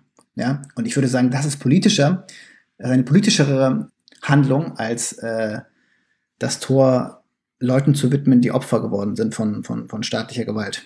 Mal eine Frage, wenn sowas wie dieser Soldatengruß, den du gerade erwähnt hast, gezeigt wird, wie ist denn da so die Diskussion eigentlich in der Türkei? Also spielt das in den Medien überhaupt eine Rolle? Spielt das bei Zuschauern eine Rolle? Also ich meine, wir müssen den Vergleich nicht aufmachen, was in Deutschland passieren würde, ja. wenn da irgendeiner den Arm hebt, aber also hoffentlich passiert, wenn, er, wenn, das, wenn das passieren würde. Aber wie ist das in der Türkei? Ist das einfach dann so, ja, egal, also nimmt man gar nicht mehr so wirklich als was Besonderes wahr, sondern passiert und fertig? Also wie ja, andere Leute ist, ihr Trikot über den, über den Kopf ziehen oder so? Ja, das ist, das ist völlig gewöhnlich. Ich weiß, als ich noch ein kleines Kind war, da hatte Fenerbahce einen Stürmer geholt von einer kleinen Mannschaft, der nicht direkt bei uns spielen konnte, weil er noch seinen Militärdienst ableisten musste. Und der kam dann eine Saison oder halbe Saison später oder irgendwas war da. Und der wurde dann Torschützenkönig und hat jedes Tor mit dem, mit dem Soldatengruß äh, gefeiert. Und das war damals, es muss in den 90er Jahren, 92, 93 gewesen sein, das wurde damals in den Medien tatsächlich einfach aufgegriffen, aber positiv aufgegriffen. Und äh, danach, ja, also wenn Militärgrüße gemacht werden, sei es in Ligaspielen, in Pokalspielen, das ist überhaupt nicht der Rede wert. Das ist äh, eine völlig normale Geste äh, einer, einer, in einem Staat, der äh, sowieso ein befremdliches Verhältnis zu seinem eigenen Militär hat. Also das ist, äh, ist ja sowieso ein, ein sehr ähm, symbiotisches Verhältnis. Äh, es gibt ja das Sprichwort, dass andere Nationen haben eine Armee, ja, aber die türkische Armee hat eine Nation. Also da ist, ist, ist ein sehr, sehr ähm, abstruses, eine abstruse Beziehung zwischen der Türkei und ihrem Militär äh, vorhanden, dass das eigentlich überhaupt nicht der Rede wert ist. Das ist völlig normal. Ist es unter solchen Aspekten, also wir reden jetzt seit gut über zwei Stunden, wenn ich dir so zuhöre, habe ich so das Gefühl, irgendwie verwundert mich die Aktion Ösil immer weniger. Also ich kann das immer, also nicht, dass ich das nachvollziehen oder gutheißen möchte, garantiert nicht, aber dass dem, also dass er das getan hat, ist jetzt für mich auch nicht mehr so erschreckend, wie es vor dem Gespräch wahrscheinlich gewesen ist. Also ich kann das irgendwie, also nicht ja. nachvollziehen, aber ja, du weißt, was ich meine, hoffentlich. Ja, auf jeden Fall. Also, also ähm, es verwundert einen nicht, weil, wie gesagt, also die ähm, ja, also generell das ganze Selbstverständnis, dieser ganze, dieser ganze äh, türkische Nationalismus, der ist, ja, der ist irgendwie angeboren und äh, der geht irgendwie nicht weg. Also das ist, ja, gehört leider irgendwie dazu. Das ist, ja. Kommen wir noch mal kurz zu Ahmed SK. Ähm, ja. Ich habe dazu noch eine Frage. Grundsätzlich Kurdistan, also wie geht's den Vereinen so? Also dürfen die Sport, also A, können die verpflichten, wenn sie wollen? Also sprich, würde jeder türkische Spieler zu denen wechseln oder sagen die, ne, bei einem kurdischen Verein spiele ich nicht? Also ähm, kann ich dir leider nicht sagen, weil ich habe ich hab immer mal wieder mal so den Kader mal angeschaut, hier und da, also die Saison, äh, letzte Saison so, aber ich, ich, ich erkenne da auch nicht, äh, wer jetzt wirklich kurdisch ist und wer nicht kurdisch ist, weil das ist ja, äh, man erkennt es ja nicht an den Namen mhm. direkt unbedingt, äh, weil ja auch kurdische Namen verboten waren in der Türkei eine Zeit lang. Dementsprechend haben die auch türkische Namen bekommen das ist halt, das ist halt sehr schwierig zu erkennen. Und da Ahmedspor ja auch in der dritten Liga spielt, ist das jetzt auch jetzt, also generell kein, kein ständiger äh, News, ist keine wirklich, keine wirkliche äh, Nachrichten wert, ob da jetzt irgendein Spiel hin transferiert wurde oder, oder, oder dergleichen. Und kann ich dir leider nicht sagen. Ähm, ich kann mir vorstellen, dass da schon ein Stigma ist. Also ich glaube nicht, dass jeder tatsächlich zu Ahmedsport wechseln würde, weil Ahmedsport ja auch immer noch Repressalien ausgesetzt ist. Und ich weiß nicht, ob sich das Spieler antun äh, möchten, die nicht unbedingt das machen müssen. Also ich glaube, dass die Attraktivität von Ahmedsport für Transfers nicht gerade die höchste ist. Hm. Okay. Haben wir irgendwas thematisch vergessen, bevor wir zu den Hörerfragen noch kommen? Also irgendwas, wo du sagst, darüber sollten wir unbedingt noch sprechen? Vielleicht waren wir gerade beim Thema Nationalismus. Mhm. Ganz kurz noch. Natürlich. Ich mache es auch wirklich nicht so, nicht so lang. Äh, wir haben Zeit. Alles gut. Es gibt, ja, es gibt, es gibt zwei Fenerbahce-Legenden. Ähm, der eine ist Alex de Sosa aus, äh, aus der Neuzeit sozusagen und der andere ist äh, Lefter Küçükandonianidis. Ja, und beim Namen merkt man schon, dass der Name, der Vorname ist türkisiert, der Nachname auch, aber der Nachname, der klingt irgendwie noch ein bisschen griechisch. Und ähm, das, ist, das ist tatsächlich ein, ein wirklicher Istanbuler, weil die meisten Istanbuler waren ja früher, früher Griechen. Und der ist eine Fenerbahce Legende und auch eine Legende in der türkischen Nationalmannschaft, weil er ganz lange Zeit äh, der Rekordtorschütze war, bis Hakan Şükür den Rekord gebrochen hat. Und dieser Leftet, um einmal nochmal ganz kurz den Nationalismus, also quasi die Normalität des Nationalismus in der Türkei äh, äh, zu, äh, zu demonstrieren, dieser Leftet hat in den 40er, 60er Jahren, also 40 bis 60er Jahre gespielt ungefähr. Und 1955 gab es in der Türkei 6. 7. September Pogrome gegenüber der griechischen äh, Bevölkerung und der jüdischen Bevölkerung in Istanbul. Und auch das Haus von, von Leftet wurde ähm, geplündert oder wurde mit Steinen beworfen und dergleichen. Und der ist nicht gegangen. Also der ist trotzdem bei Fenerbahce geblieben, der ist trotzdem in Istanbul geblieben, obwohl er ja so einer, so einer Sache ausgesetzt war und äh, die Legende nach haben dann die Fenerbahce äh, die Spieler gesagt, äh, Lefter, sag uns, äh, wer das gemacht hat und wir werden äh, diese Person zur Verantwortung ziehen. Und Lefter, das sagen dann die Türken immer so voller Stolz, äh, Lefter äh, habe dann habe dann nichts, habe dann quasi den Namen äh, nicht verraten und damit bewiesen, dass er einer von uns sei.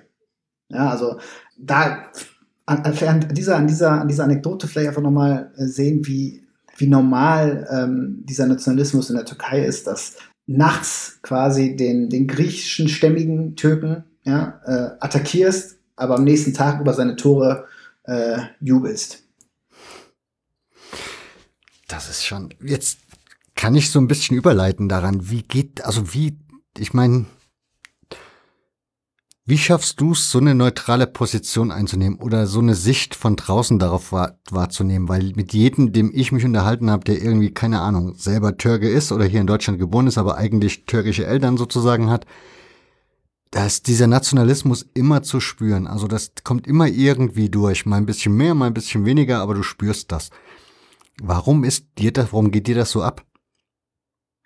Ähm, ja, es, also es, es, es ist, es ist äh, schwierig. Äh, vielleicht ein Stück weit äh, die Erziehung, ähm, dass ich da so nie wirklich türkisch-nationalistisch erzogen wurde. Das spielt mit Sicherheit eine, eine gewisse Rolle, aber äh, natürlich auch das Hinterfragen, ähm, weil ähm, ich weiß nicht, ich habe ich hab ja, glaube ich, im Vorfeld, habe ich dir das, glaube ich, schon erzählt, dass also gerade die äh, Türkeistämmigen, die hier in Deutschland leben, die haben ja selber oder die erleben ja selber teilweise das, was ich vorhin erzählt habe mit Lefter, was Lefter er erlebt, ja. Also er ist quasi ein Teil der Türkei, er spielt für die türkische Nationalmannschaft, er schießt Tore, alle bejubeln ihn, aber trotzdem wird er nicht als wahrer Türke betrachtet, weil sein Name Lefter Küçükandonyanidis heißt. Mhm. So, und das ist bei, das ist, das ist quasi, ich sag jetzt mal bei uns ja genauso. Also, ähm, ich, ich habe es ja schon erzählt, das letzte Mal, dass ich für ein Tor der DFB-Auswahl gejubelt habe, war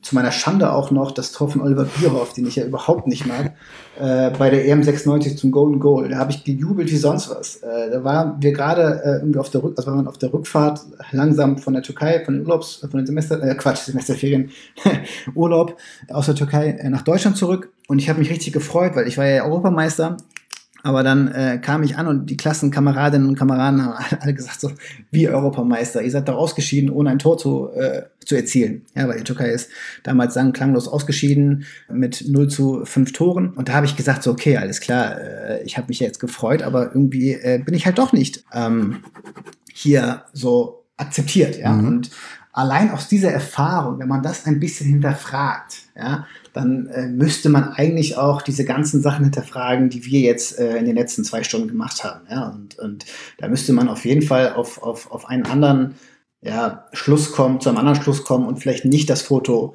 mit einem, einem Staatspräsidenten machen, der ähm, äh, nicht wirklich demokratisch äh, ist, sondern ganz im Gegenteil äh, hier und da ähm, ja, ähm, Sachen veranstaltet, die mit demokratischen Prinzipien nicht zu vereinbaren sind. Gibt es auch andere Beispiele eigentlich, also Gegenbeispiele zu Özil? Also Spieler, die hier in Deutschland spielen, die dann irgendwie gesagt haben, hier ist schön, dass du mich fragst, aber garantiert nicht? Äh, ich habe gehört, Emre Can hat das ja getan. Also Emre, es war ja damals, hat sich Erdogan ja mit den, mit den türkeistimmigen Leuten getroffen, die in der Premier League gespielt haben.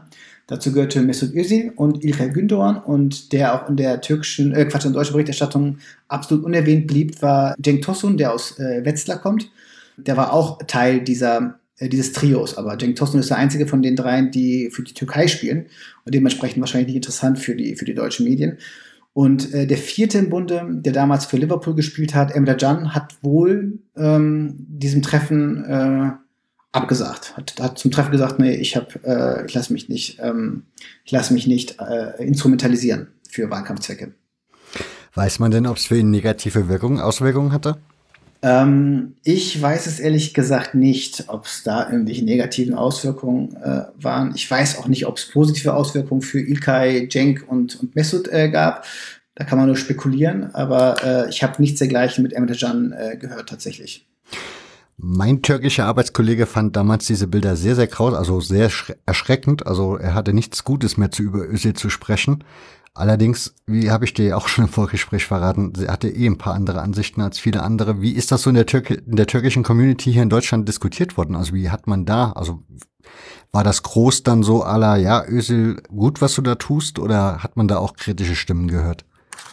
Beides völlig äh, durchmischt. Also es kommt drauf an, ich meine, da ja Erdogan hat ja quasi einen Vorteil, er polarisiert. Das heißt, entweder man unterstützt ihn oder man unterstützt ihn nicht. Und äh, diejenigen, die ihn nicht unterstützen, von denen es ja auch einige gibt in Deutschland, fanden das natürlich nicht gut. Es gab aber auch viele, die Erdogan nicht gut finden, aber die Kritik der deutschen Medien an Özil überzogen äh, fanden. Und an einigen Stellen muss man auch tatsächlich sagen, dass äh, die Kritik an, an diesem Foto Mesut Özil einfach über das Ziel hinausschoss.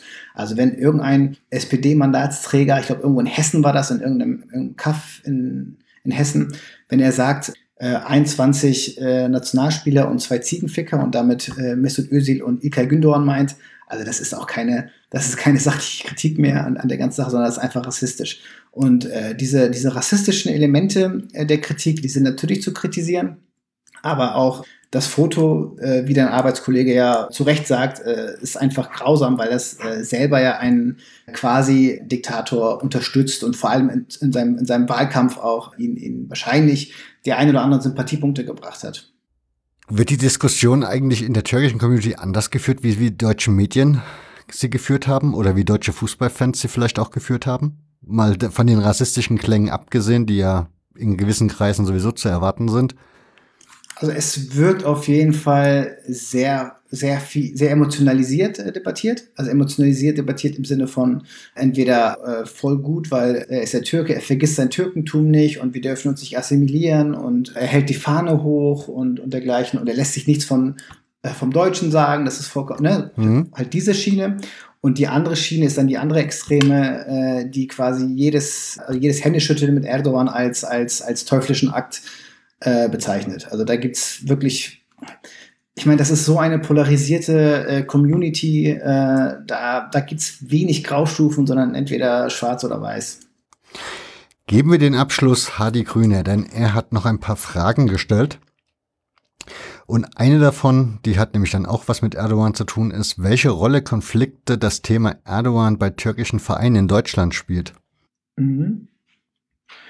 Das ist eine äh, sehr gute Frage. Es, also es gibt ja viele äh, türkisch geprägte Vereine in Deutschland und ich weiß aus der Umgebung, in der ich äh, lebe, also in Bonn äh, und Umgebung, dass da viele türkische Vereine das Klassische gesagt haben, unpolitisch muss das sein und das ist, das ist doch alles nicht, nicht schlimm und ähm, das so ein bisschen verharmlost haben. Das ist definitiv äh, ähm, sehr häufig gewesen. Dann gibt es ja aber auch noch Vereine in Deutschland, die vielleicht türkisch klingen, aber die eigentlich kurdisch geprägt sind oder die aus einer äh, linken äh, Perspektive kommen. Und ähm, die fanden natürlich den, den ähm, also gerade auch den, auch den Militärgruß der damaligen türkischen Nationalspieler, der dann ja auch quasi äh, hier und da in, auf Amateurvereinsebene in Deutschland nachgemacht wurde, mhm. natürlich schlecht, ja. Das war natürlich ähm, das macht man nicht und, und das politisiert und so weiter und so fort. Also es gibt auf der einen Seite die Kritiker natürlich, auf der anderen Seite gibt es diejenigen, die, ähm, die das überhaupt nicht kritisch sehen und dazu noch ergänzend diejenigen, die das alles als unpolitisch abtun möchten. Dabei ist es nicht unpolitisch. Das, das, das, das weiß auch jeder, dass so ein Militärgruß in einer Situation eines völkerrechtswidrigen Angriffskrieges nicht unpolitisch sein kann. Das ist äh, gar nicht möglich. Frage, wenn türkische Vereine, die beim DFB, also die beim im Spielbetrieb teilnehmen, sind ja Teil des DFBs. Das heißt, man kann die schon mal nicht anhand irgendwie kategorisieren nach dem Motto, die sind so oder so. Mhm. Aber du hast gerade schon ange, angesprochen, dass es ja auch Vereine gibt, die für uns türkisch klingen, aber vielleicht einen kurdischen Namen haben. Gibt es da irgendwie so Strukturen bei Vereinen, die ich dann so, woran ich solche Dinge feststellen kann? Zum Beispiel, keine Ahnung, Türkgücü oder ich weiß nicht, was es da so an Namen mhm. noch alles gibt. Dass ich ja. A, zum einen den kurdischen Verein vielleicht erkenne, aber vielleicht gibt es ja auch noch so Unterschiede. Ich hatte das in einer Folge, wo es um Bakoch bei Leipzig ging. Da gab es ja auch mhm. Jüdische Strömungen und die waren entsprechend in ihre Vereine so ein bisschen unterteilt, je nachdem wie national, also ja, nationalistisch in dem Zusammenhang ist schwierig. Aber ich denke mal, du weißt, was ich meine, so eingeteilt mhm. sind. Also ist ja. das bei türkischen Vereinen auch so, dass man da so Muster erkennt?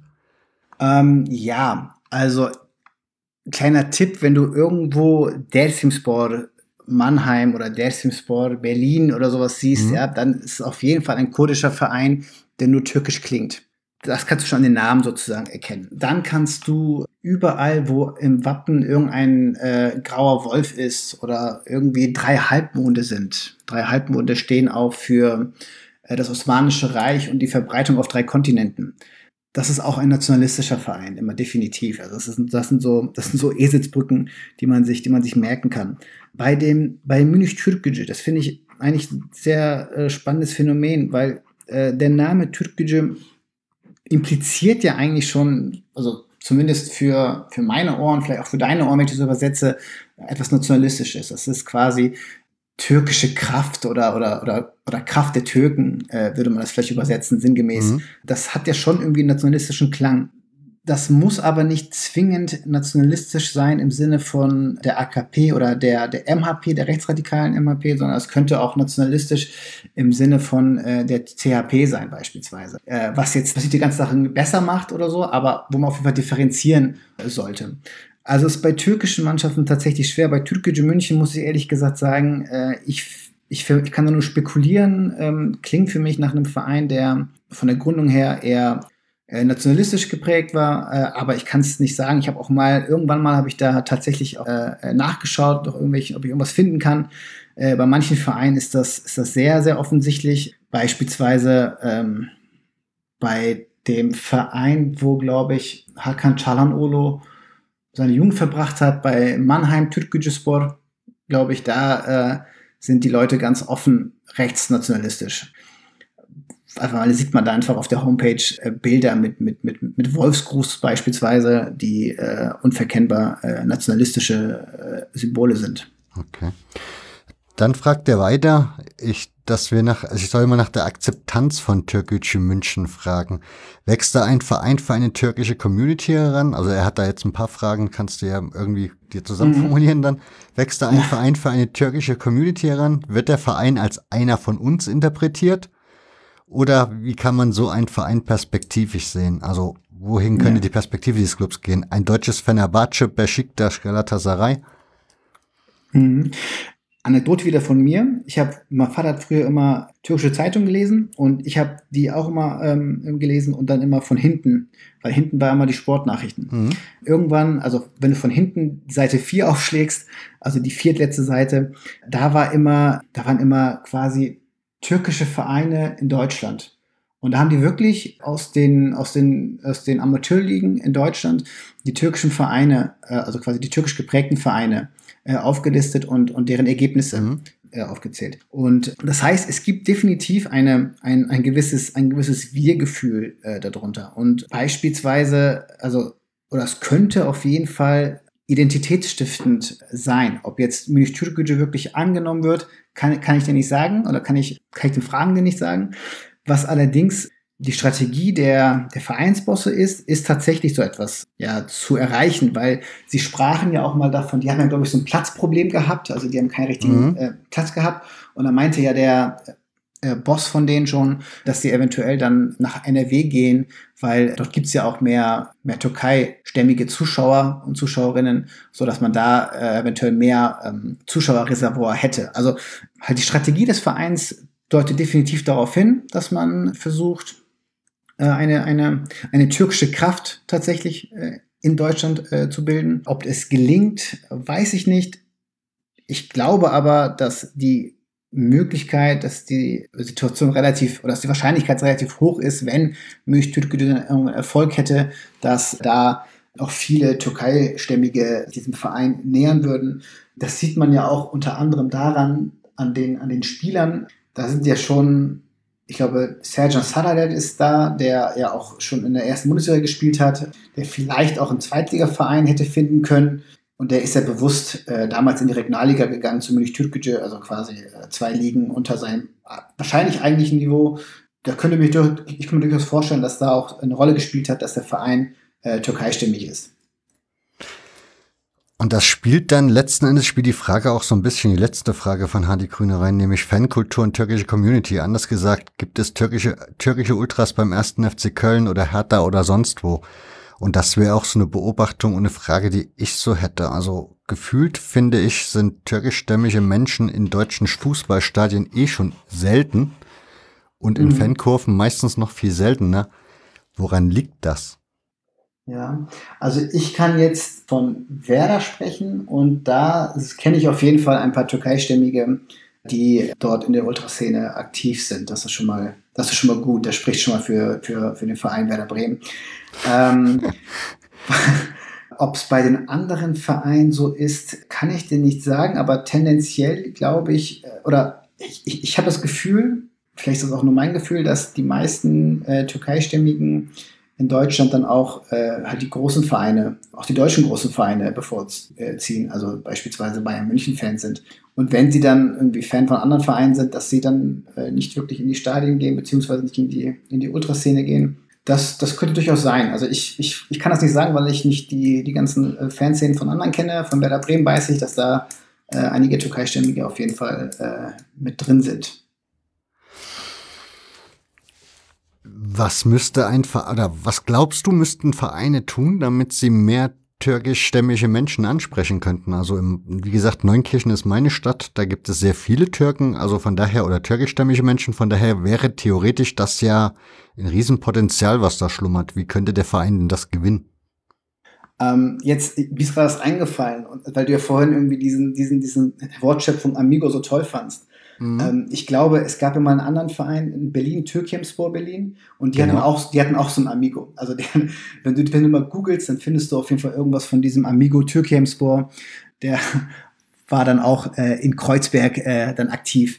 Die hatten das, ja auch richtig Zuschauermassen. Ja, genau, genau, genau. Und ähm, genau, und da gab es, glaube ich, auch so hier und da so ein paar Maßnahmen des DFB, die auch ein bisschen diesen Aufstieg von denen verhindert haben, aber da, da bin ich jetzt nicht so wirklich spruchreif, um das, um das zu erzählen. Aber äh, was genau die Frage, was müssten Vereine tun?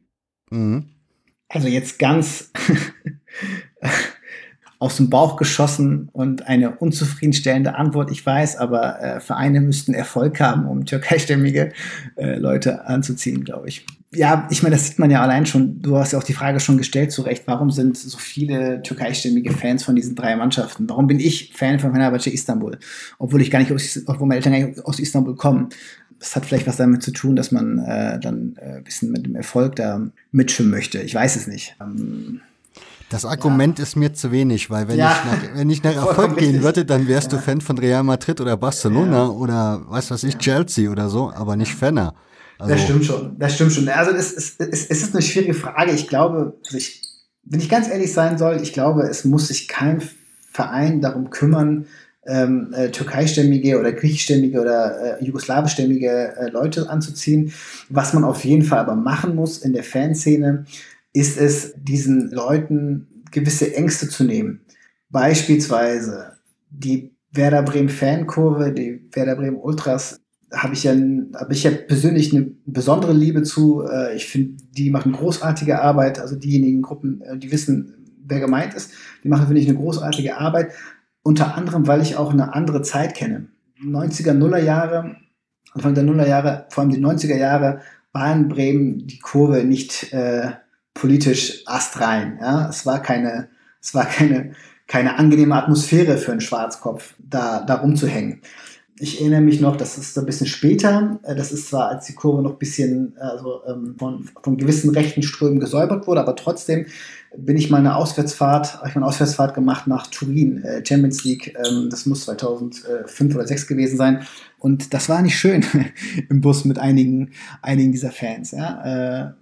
Und wenn man, wenn man, also wenn man, wenn man diese, wenn man diese Atmosphäre schafft in der, in der Kurve, das gilt auch für andere Leute, für andere Personen, die zu wenig äh, vertreten sind, beispielsweise Frauen äh, in der Kurve wegen einem grassierenden Sexismus beispielsweise in Kurven.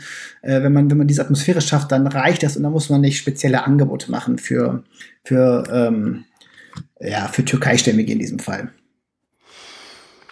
Okay, ja, das ist halt die Frage, weil man merkt halt immer, du siehst im Nachwuchsbereich mhm. haben wir viele, viele türkischstämmige Spieler. Mhm. Und nachher, gut, meistens schaffen sie es auch nicht in die erste Mannschaft, weil dann vielleicht andere Sachen Prio haben. Ja. Aber dann merkst du halt, dass die Mütter oder Väter, die vorher da vielleicht am Rand standen, dann mhm. aber auch nicht im Stadion erscheinen. Also sprich, irgendwie verlierst du die dann irgendwie unterwegs ja. immer. Ja.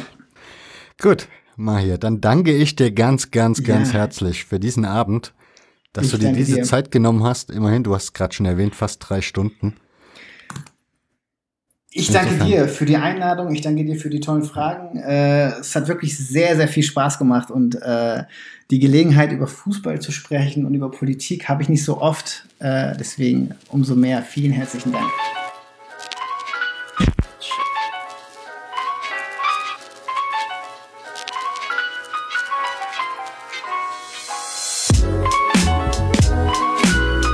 Und das war sie, die 93. Folge des Hörfehler-Podcasts mit Maya Doktali. Mir hat das richtig, richtig gut gefallen. Wenn es euch genauso geht, geht auch auf die sozialen Netzwerke, teilt, liked, retweetet, macht ein bisschen Alarm, erzählt es im Freunden- und Bekanntenkreis oder geht bei iTunes und macht eine Rezension, also schreibt eine Rezension, lasst ein paar Sterne da, auch dafür ganz, ganz herzlichen Dank. Im Archiv findet ihr weitere Folgen und wenn ihr regelmäßige Hörer dieses Podcasts seid, würde ich mich sehr freuen, wenn ihr den Podcast unterstützen könntet. Denn zum Beispiel in dieser Folge stecken 30 Stunden eher noch ein paar mehr. Ich hätte gern noch 10 weitere reingesteckt. Ein paar Ideen mussten leider auf der Strecke bleiben, weil es einfach zeitlich nicht mehr gereicht hat. Das würde ich gerne in Zukunft ändern und das noch ein bisschen schicker hier gestalten. Insofern seid ihr aufgefordert, mir mitzuhelfen, dass ich mehr Zeit in diesen Podcast stecken kann. Denn während ihr das jetzt hört, schneide ich schon wieder die nächste Folge, bereite eine weitere vor und stecke auch sonst ganz gut mit beiden Uhren gerade hier in dem Projekt, denn auch hinter den, ja, hinter dem, was ihr seht, passiert hier einiges, also hinter den Kulissen. Und dazu werde ich mehr erzählen, wenn es die 5-Jahres-Folge gibt, denn in ein paar Wochen wird der Podcast 5 Jahre alt. Zum guten Schluss möchte ich mich noch bedanken, zum ersten Mal bei Thorsten vom Lahmannhügel für das Buch Machtspieler von Ronny Blaschke, das mir zur Vorbereitung dieser Ausgabe sehr, sehr nützlich war. Und bei den Unterstützern des Podcasts Christian Jung, Sebastian Hoff, Cornelius Hermann, Moritz Miesbach, Nils Friedrich, Wittmar Haseli und Christoph Kühl. Ganz, ganz herzlichen Dank, dass ihr jetzt mithelft, dass hier in Zukunft mehr geht. Und ich bedanke mich natürlich auch bei allen bisherigen Unterstützern, die das schon länger tun. Nichtsdestotrotz, es dürfen immer noch mehr werden. Es würde mich sehr freuen, wenn ich hier noch viele, viele tolle Sachen machen darf. In diesem Sinne wünsche ich euch alles Gute, bleibt gesund. Wir hören uns dann demnächst wieder. Ciao.